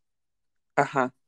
Aquí voy, voy a un paréntesis para preguntarte, güey, ¿qué piensas tú acerca de ese autodenominado o ese denominado Yo, grupo estoy muy en desacuerdo con ese término porque no considero que el querer cambiar el estilo de vida que se vivía antes, cambiar a lo mejor, por ejemplo, que, ay, ahorita ya no se pueden hacer chistes de homofobia porque la generación de cristal se ofende. Claro, güey, que en tu generación eso haya sido, este, algo súper fomentado, que fomentaba el odio, que fomentaba la homofobia, que en tu generación lo hayan permitido no quiere decir que nosotros tengamos por qué callarnos y seguir aguantando eso, que hagas comentarios racistas, porque en tu tiempo ser racista este y ser, o sea, tratar a la gente afroamericana como inferiores que en tu tiempo lo hayan permitido no significa que mi generación tenga que aguantar toda la sarta de mamadas que viviste tú no, no estamos, no es que seamos más frágiles, es que ya no vamos a permitir el mismo abuso, la misma invisibilidad, el mismo, la misma, ¿cómo se dice?, discriminación que todos ustedes soportaron. Así que no me vengas a decir que soy más frágil por querer defender mis derechos, por querer defender mi visibilidad y por querer defender mi persona.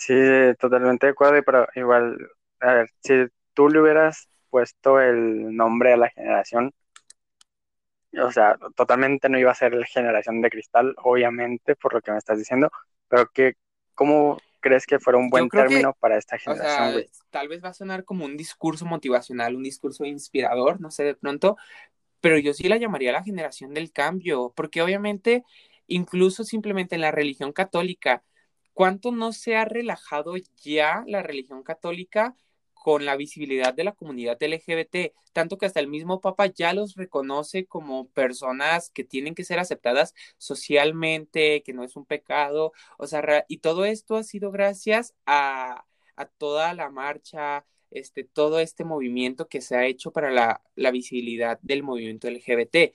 ¿Cuánto tiempo, cuánto no ha cambiado la visibilidad de la mujer? Del maltrato, del machismo que viven día a día por todos estos movimientos que, se han tenido y todas estas personas que ya están hartas de simplemente callarse. Así que aunque parezca un discurso motivacional, yo creo que esta generación sí está generando cambios positivos en el mundo, en la visibilidad, en muchos aspectos que antes no había.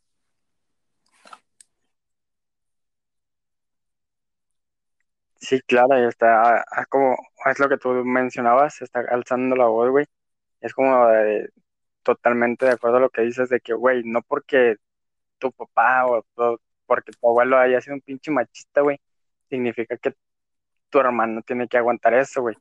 Es como de, porque me ha pasado en, en casas de amigos y así, güey, que, o sea, güey, el vato llega y le grita en culo a la doña y es como de, ay, qué pedo, güey, ¿por qué pasa esto? Ah, es que siempre han sido así, güey, o sea, desde que se conocen es como, no, pues qué pedo, güey, desde ahí ya está mal todo ese pedo, y te das cuenta que es de generaciones, güey, y lo que dices del Papa, güey, que ya, que ya los reconoce como personas que deben ser incluidas en la sociedad, yo siento que aunque baje Cristo, güey, con que bajen, no sé, güey, los pinches ángeles y le digan a la gente, ya son personas que, o sea, se deben tratar como personas, no se les debe discriminar. La pinche gente que tiene la mente cerrada, güey, no va a cambiar su forma de pensar aunque baje problema que tiene la sociedad, que, que no se dan la oportunidad de evolucionar en qué aspecto, en eso que tú dices, es como que, no, pues es que así me inculcaron a mí y, y ya, ¿no? O sea, así fue mi infancia, así me educaron, pues así me voy a quedar. Entonces, por ejemplo, las personas mayores, ¿no? Que dicen, no, pues es que eso no era de mis tiempos y eso no, eso no se usaba cuando yo estaba joven. Ah, bueno, entonces también no tenga televisión, no tenga celular, no tenga acceso a internet, no tenga muchas cosas que no había en su tiempo. Es lo mismo, si evoluciona con las cosas materiales, si se adapta a las nuevas tecnologías, si se adapta a, las nuevas eh, a los nuevos avances médicos, porque seguramente por su edad a lo mejor tiene algún problema y son los nuevos avances médicos los que lo están ayudando, no tampoco aproveche esas evoluciones porque no, es, no existían en su tiempo, no se usaban en su tiempo, porque si realmente se pueden adaptar a cambios que parecen insignificantes como este, la tecnología, la medicina, no se pueden evolucionar a, a este tipo de cosas como la, la, homosexualidad, que ni siquiera es que se tengan que adaptar como tal, porque homosexuales siempre han existido, incluso en la antigua Grecia, este, se utilizaba que los filósofos o las personas sabias mantuvieran relaciones sentimentales con sus adeptos, con sus seguidores, con sus aprendices, para así conservar el conocimiento. Bueno, se tenía esa creencia que cuando tenías relaciones afectivas con, con tus pupilos, con tus seguidores, les transmitías todo ese conocimiento, había como una conexión más fuerte entre ellos y era súper bien visto. Te digo, había filósofos que mantenían relaciones sentimentales con sus con sus aprendices por este concepto. Entonces, homosexualidad siempre ha habido, simplemente que precisamente vivían en la sombra por toda esta cultura machista, opresora, eh, heteropatriarcada y homofóbica que existía.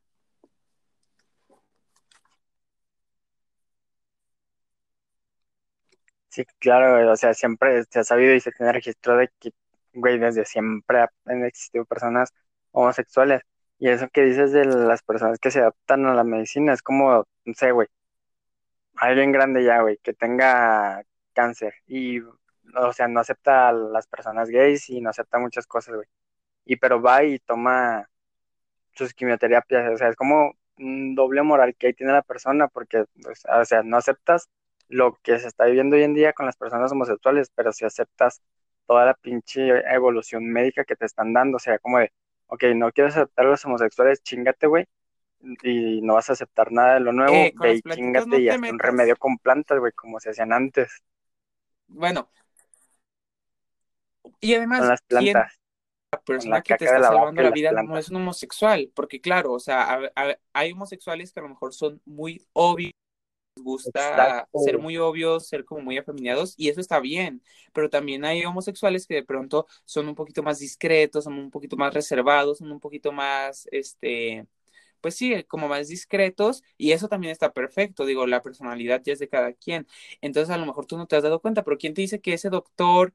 Eh, que te está salvando la vida no tiene a su pareja en su casa, o tiene a su esposo esperándolo al llegar a su casa, o esa enfermera que te está dando tus medicamentos, que te está dando este esa atención no tiene a su mujer, no tiene a su esposa también esperándola en casa, porque te digo, hay gente que es muy discreta y que de pronto a simple, simplemente vista no notas que es homosexual, así como hay gente que lo ves y dices, ay, claro, es homosexual, ¿quién te dice que no te están ayudando? Y tú lo sigues tratando de una manera tan indiferente y despectiva.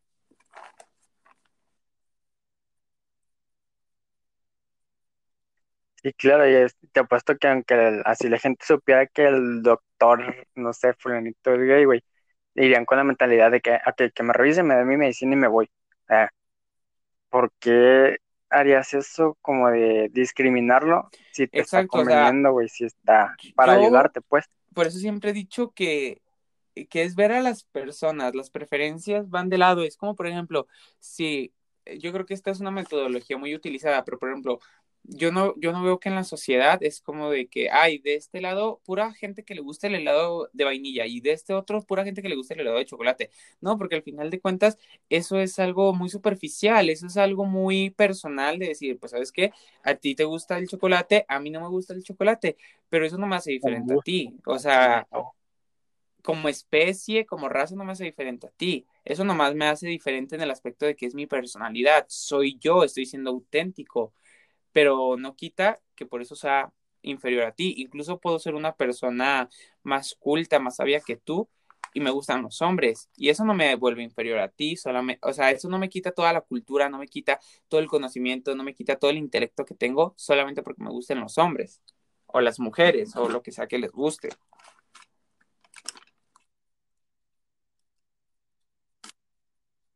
Sí, claro, y es lo, lo mismo que te comentaba, güey, o sea, no creo que alguna persona que necesite ayuda, un pinche medicina, si sabe que el doctor es gay, va, no va a ir, güey, no, que no me atienda él, o sea, si sabe, si le va, si le conviene y sabe lo que le conviene y que le va a ayudar, o sea, siento que le va a dar igual, aunque no acepte a las personas homosexuales, güey. Esa generación de mentalidad tan cerrada, aunque se escuche feo, pues poco a poco se va a ir yendo, ¿no? Por la edad.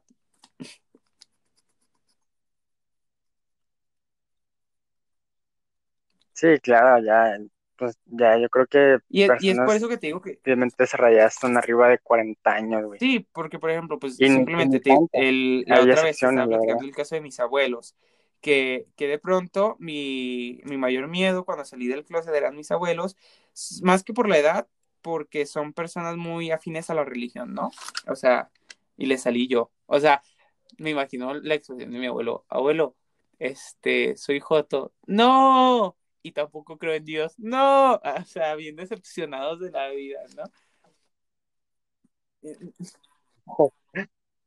Qué chingados sí, hice mal, porque no, tomé vodka el día que tuve que uno de mis peores miedos eran mis abuelos por eso, por, por, lo apegados que eran a la religión y pues porque sabemos lo que opina la religión de la homosexualidad y todo eso, pero realmente mis, mis abuelos fueron mucho más abiertos de lo que yo esperaba porque ellos me decían, eh, bueno, ¿y, qué pasa? O sea, no pasa nada, al final de cuentas, es como si llegaras y me dijeras, abuelo, ¿qué crees? Este, me gusta el jugo, este, ¿te acuerdas que te dije que me gustaba el jugo de naranja?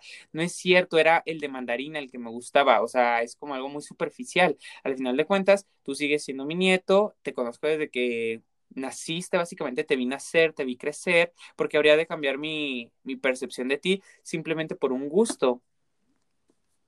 Y yo es que, o, sea, yo en ese momento creo que me sentí tan orgulloso de mis abuelos, de decir, wow, o sea, ya no hay excusas de que, no, pues es que así me educaron, no, no, o sea, si tú quisieras, podrías reprogramar ese chip que sí, de alguna u otra manera te inculcaron, pero es tu decisión cambiar, ¿sabes? Y es lo mismo que pasa, por ejemplo, en las relaciones, que mucha, muchas veces es como que digamos, tú eres una, una persona alcohólica, ¿no? Y tú dices, ay, pues yo soy alcohólico y el que me, la que me quiera, así me va a querer y así me va a aceptar. No, ¿por qué? Porque ser alcohólico a lo mejor sí es un problema que si tú quisieras podrías ir este, cambiando. Si tú te lo propones, puedes cambiarlo. Tú en este momento eres alcohólico, amigo, pero si tú quisieras, podrías cambiarlo. ¿Mande? Oiga. Bueno, era un ejemplo. A lo que voy es, por ejemplo, Oíte, eh, no, digo, el alcoholismo, que es un problema. Si tú quisieras, pudieras cambiarlo. Es lo mismo este chip de decir, ah, es que sí me educaron. Sí, así te Sí, educaron. claro. Pero si tú quisieras y estuvieras dispuesto a aprender, puedes hacerlo sin problemas. O sea, no porque te lo hayan enseñado, significa que te tienes que quedar así toda la vida.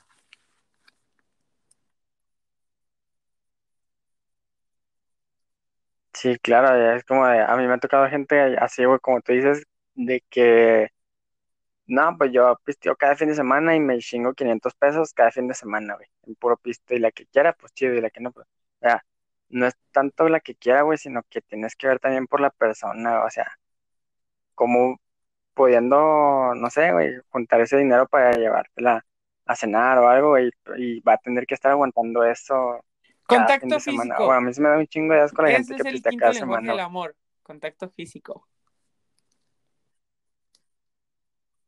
No, ¿cuál? Es que, fíjate, incluso Lo cuando, estabas me puse investigando. a nombrar los que dije, ay, se me olvidaron, se me olvidaron, siempre se me olvidan porque no, o sea, yo tengo este problema que, por ejemplo, si son como varias cosas las que tengo que mencionar, no me acuerdo si ya mencioné una, ¿sabes? Es como, por ejemplo, yo te digo, ay, contacto físico, eh, actos de servicio, palabras, regalos, y, y es como que ya dije contacto físico, ay, no me acuerdo, y como que no me acuerdo si dije esa y se me olvida la otra, y eso es lo que me pasa. Entonces, por eso dije, a ver, las voy a anotar y ya anotándolas, ya que sé cuál no es repetida, puedo decir cuál me falta, y era esa, el contacto físico.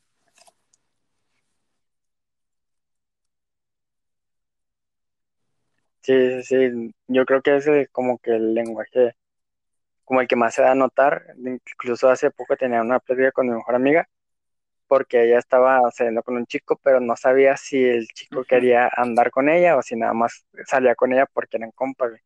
Y estábamos tocando ese tema de contacto físico, pero era muy difícil porque mi mejor amiga y yo siempre somos de, o sea, ella me abraza o mm, cuando caminamos pone su mano y entre, Sí, entre mi brazo, como para yo llevar el brazo y que ella vaya agarrada en mi brazo, así, güey, siempre ha sido así.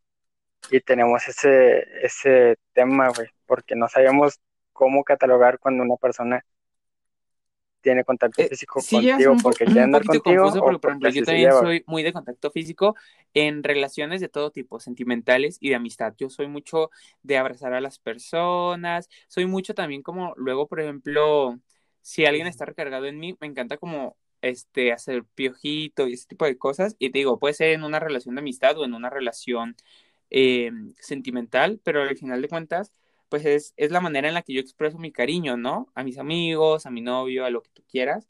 Entonces sí llega a ser un poquito confuso, pero dentro de una relación es como más importante que conozcas el, el lenguaje del amor de la otra persona que el tuyo. O sea, sí es importante que tú identifiques cuáles son tus lenguajes del amor, porque es la manera en la que tú te sientes amado. Como por ejemplo, te digo, yo soy de contacto físico y de palabras, ¿no? Entonces, por ejemplo, esa es la manera en la que a mí me gusta que me amen. O sea, a mí me gusta que me estén abrazando, que me estén diciendo que me quieren y ese tipo de cosas. Pero ¿qué pasa? De pronto yo tengo un novio que a lo mejor ese novio no es tanto de del contacto físico ni de las palabras. Él no es tanto de abrazar, él no es tanto de de decir te quiero, de decir eres muy importante. Para mí, él es como más de actos de servicio, de, de que le gusta a lo mejor que tengan ciertas atenciones con él. Entonces, por ejemplo, él tiene que aprender a, lo mejor más contacto físico, porque es la manera en la que yo voy a sentir que me quiere. el que me esté abrazando, el que me esté como agarrando el cabello y ese tipo de cosas.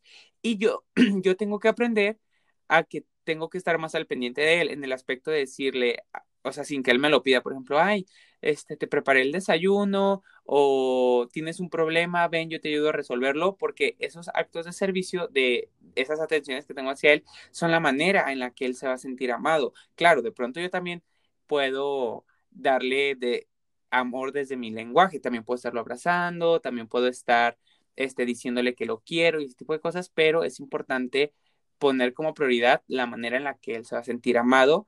Y por ejemplo, él también puede tener actos de servicio conmigo y hablarme desde su lenguaje del amor, pero yo me voy a sentir más amado, yo me voy a sentir más querido si él me habla desde mi lenguaje del amor.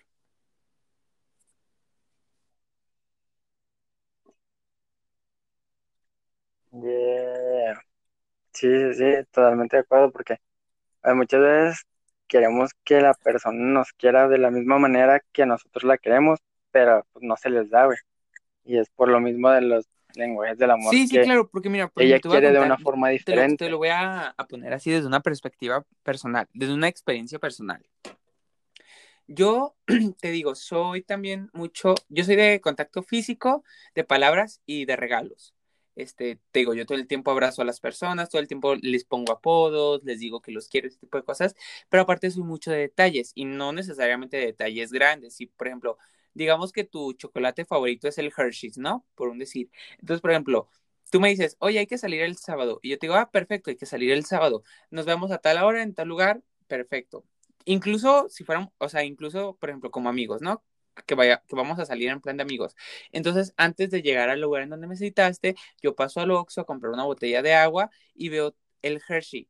Y en ese momento recuerdo, ay, su chocolate favorito es el Hershey. Y me voy a llevar ese chocolate y te lo voy a dar. O sea, te digo, pueden ser detalles chiquitos de, como para decir, mira, este, eres importante para mí y por eso sé que este es tu chocolate favorito y lo vi en el Oxxo y me acordé de, de, ti y te lo quise comprar, ¿no? O sea, algo chiquito, pero claro, si está en mis posibilidades, también te puedo dar algo grande. O sea, por ejemplo, si me dices, ay, el otro día vi, este, no sé, una prenda en una tienda que me gustó y, y me apeteció comprarla, pero en ese momento no podía comprarla y yo tengo las posibilidades de hacerlo y casualmente voy a esa tienda y digo, ay, esa era la prenda que él quería y está en mis posibilidades, a mí no me va a costar nada dártela, porque es mi lenguaje del amor, de decirte, mira, este, toma esto que yo sé que tú querías y, y de esa forma yo siento que te estoy haciendo sentir querido. Pero ¿qué pasa? A lo mejor a ti te gusta eso. Entonces, yo, yo soy mucho de detalles, de comprar cosas, de, de, regalar cositas o cosotas, y luego mi hermana, mi hermana ve todo eso y me dice, pero, o sea, ¿no te parece injusto?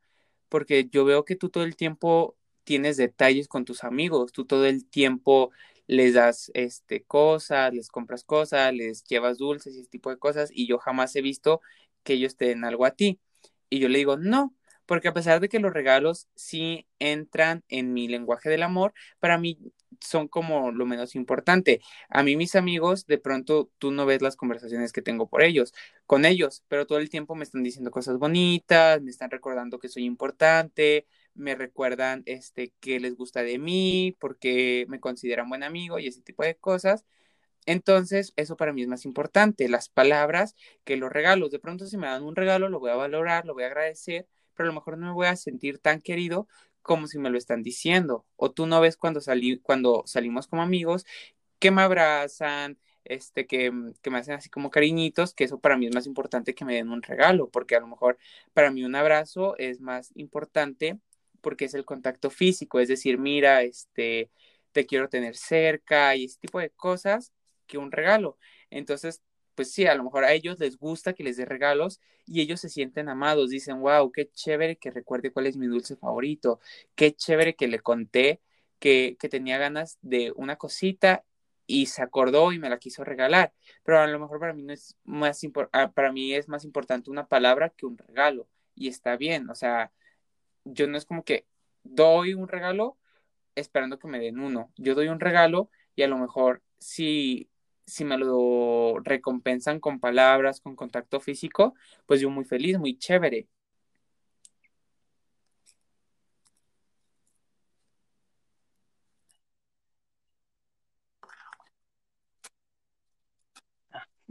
Sí, sí, sí. Es que tiene mucho que ver con la forma en la que tú te sientas querido. Por ejemplo, a mí, yo, yo soy mucho de, de contacto físico también, güey, muchísimo. Y, o sea, yo siento que cuando a mí me dan algo, como un regalito así, como de, ah, chido, pero yo no soy tanto de regalar. Y ya cuando regalo algo, no es como que, o sea, yo te regalo para que me regales. Ya a mí con el que la persona se sienta bien o con que le guste y que me diga, ah, güey, es súper padre, muchísimas gracias, me dé un abrazo y me diga, o sea, porque a mí me gusta mucho que me digan que, pues que soy un buen amigo, porque siempre he tratado de ser muy buen amigo, güey. Y a mí me gusta mucho que me, lo, que me, que de las personas que yo quiero, me digan me digan ese tipo de cosas, como, güey, es que tú eres súper buena persona, eres muy buen amigo. Ahí me llena más eso que, que me den un regalo. Sí, claro, y es que volvemos a me mismo. Por regalen, ejemplo, no sé, o comida sea, o así. obviamente valoras y agradeces ese detalle. La persona se toma el tiempo. Por ejemplo, yo soy mucho de regalar cartas. Y yo sé que de pronto puede sonar como algo arcaico, como algo antiguo. No, yo soy muy bueno con las palabras. Te, te conté que me encanta la poesía, que últimamente la, la, Entonces yo digo, pues si soy bueno, lo voy a. Cartas, hay personas que las valoran, hay personas que no las valoran, pero la intención está. Entonces, por ejemplo, tú valoras ese detalle por chiquito o por grande que sea, pero por ejemplo, de pronto llegas a tu casa y estás solo y, y es más importante que recibas un mensaje preguntándote, oye, ¿cómo estuviste? ¿Qué tal tu día? ¿Todo bien? ¿Cómo te sientes? ¿Cómo estás para ti? A lo mejor es más importante ese, eh, el tiempo de calidad que los regalos, porque por ejemplo, tú, te regalan algo y es como que, pues sí, chévere, pero a lo mejor lo que yo necesito en este momento es que alguien me escuche, que alguien esté conmigo, y es esa la importancia de conocer el lenguaje del amor de las otras personas para saber cómo Exacto, hacerlas sentir amadas, cómo hacerlas sentir queridas.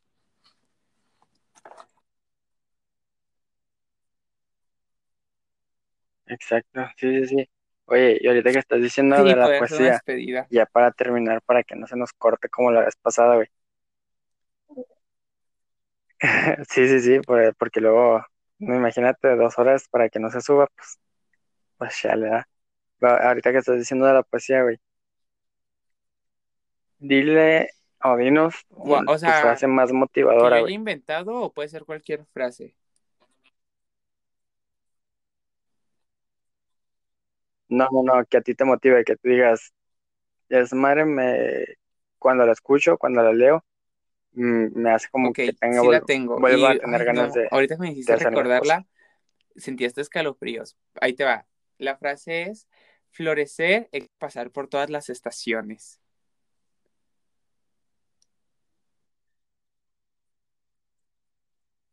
Pues mira, muy fácil. ¿Y Este, y con esto que te digo de mi religión y de cómo estar en contacto con la naturaleza y todo esto, este, pues ayuda a entenderlo un poquito. Florecer exige pasar por todas las estaciones. ¿Qué pasa? Tú tienes este, una plantita, ¿no? Y, y la tienes en primavera, muy bella, fresca, divina. La tienes en verano, hermosa, preciosa, floreciendo. Pero ¿qué pasa? Llega el otoño, eh, es un ciclo de, de la plantita, se empieza a marchitar, empieza a perder sus hojitas, llega el invierno y de pronto puede que muere, que muera. Pero ¿qué pasa? Luego llega el verano y, esa plantita que a lo mejor estaba marchita, que a lo mejor estaba seca, que a lo mejor estaba triste, vuelve a florecer y vuelve a ser una planta viva, vuelve a ser una planta llena de luz, llena de energía. Pasa lo mismo con las personas. Las personas tenemos momentos en los que somos este, divinas, en las que estamos floreciendo, en las que estamos dando frutos, en la que todo lo, en que todo lo que sembramos eh, está dando buenos resultados. Pero ¿qué pasa? También llegan momentos en los que tenemos que perecer, en los que tenemos que estar tristes, en los que tenemos que pasar por malo, mal, malos ratos, malas rachas, para de esas malas rachas, de esos malos ratos, aprender y volver a florecer, volver a, a sembrar, volver a dar frutos, volver a, a ponernos bellos como las flores. Y así constantemente es un ciclo que pereces, que pasas por una mala racha, por una mala cosecha, por así decirlo, pero esa, ese mal rato, esa mala racha, te va a ayudar para en un futuro volver a, a florecer y de pronto ser más grande, de pronto dar más frutos, de pronto, no sé si eres un árbol de manzanas que daba cinco manzanas, pereciste, pero en ese tiempo de perecer, volviste a florecer más grande, más bello y ya no das cinco manzanas, de pronto ya das diez. ¿Sí me explico?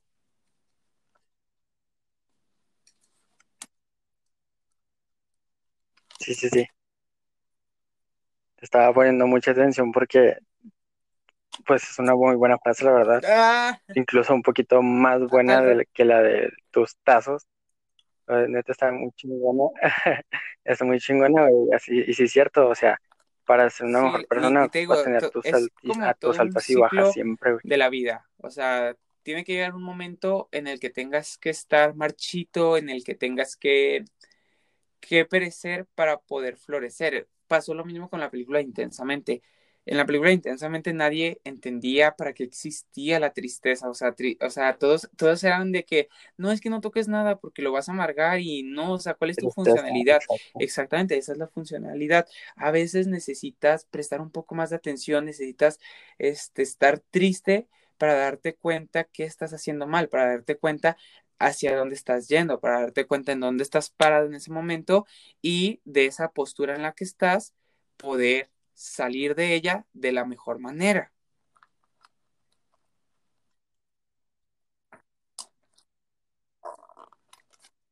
Sí, claro, sí, tienes que afrontar tus problemas y pues saber sobrellevarlos para tarde temprano ser una mejor persona. No, cállate, cállate que sí, sí, muchas gracias. me la voy a tatuar en la frente, güey. Luego, luego me mandas unas fotos de los tatuajes que has hecho. Cuando quiera. Al rato voy a pedir, oigan, nenas, ¿qué tal este chico? Necesito recomendaciones.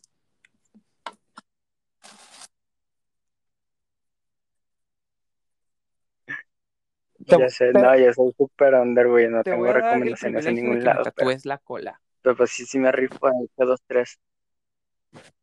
Ay, como, como, cuando me. y, una cosa lleva a la otra. Como cuando me tatué la nalga, yo le decía muchacho, ay, muchacho, nomás que no te voy a antojar y así, ¿eh? y cuál, bien desnalgado que estoy. Mi papá, mi papá dice que. Mi, mi papá dice que yo estaría bueno para la guerra. No, me que chingas me va a antojar, Nada de culo, exactamente. Nada de culo, ¿o qué? motivacional, motivacional, me, me motiva, me motiva a ir al gimnasio y, y a querer ser culo, exacto, y no ir a la guerra. Y a querer tener culo. Exacto. Oye, oye, por último, claro que les sí, decir a la bandita tus redes sociales para que Cosmolú, así se escucha Cosmolú, eh, si se lo preguntan, es una fusión entre la palabra cosmopolitan, que significa que te puedes adaptar a diferentes culturas, y Lu, que es mi apodo, y en Instagram me encuentran como Cosmolu, pero con doble S, porque Cosmolu ya estaba ocupado sin, con solo una S, así que doble S. Y pues también tengo YouTube como Lu Carvajal, pero no me sigan, no subo nada, así que no pierdan su tiempo.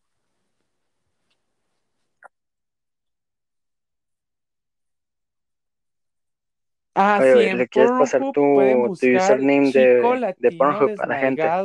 Y, ya les van a aparecer todas mis películas. Sí, claro, porque ¿a poco no es como súper aburrido? películas, no, hombre, cabrón. Que empieza ya en la acción y tú así como que no, yo necesito historia, cómo se conocieron. Sí, Sí, exacto, cómo se conocieron. Yo necesito saber es, cómo es un novio, es claro. necesito un trasfondo. es un novio. sí, sí, sí. Oye, pues muchas gracias por, Ay, no, por aceptar, güey, neta, gustazo. Tenía ganas de hacer algo de gracias, que me hayas dado a mí la oportunidad, me parece muy chévere, creo que pasamos un buen rato y sin duda alguna lo volvería a hacer.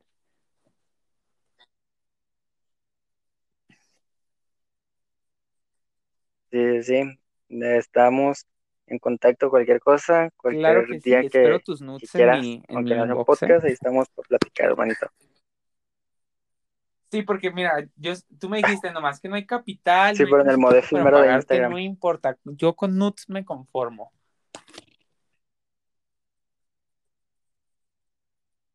Ah, deberías abrir OnlyFans, ¿lo has sí, considerado? No, no hay presupuesto ni para pagarme yo, güey. Yo te tomo las fotos. Ah. Sí, güey, sí, sí, sí. Necesito abrir un OnlyFans, güey. ¿Cuál iPhone 12? Traigo el, iPhone 12. Traigo el iPhone 15 Pro Max. Porque la que puede, puede, y la que no, que se siente, que me mire y que me aplauda. Y la que no, que orre para la lipo. Soy más perra que humana. Miau, miau. No, hombre, si tienes frases Ay, bien no, perras, güey. es un gato.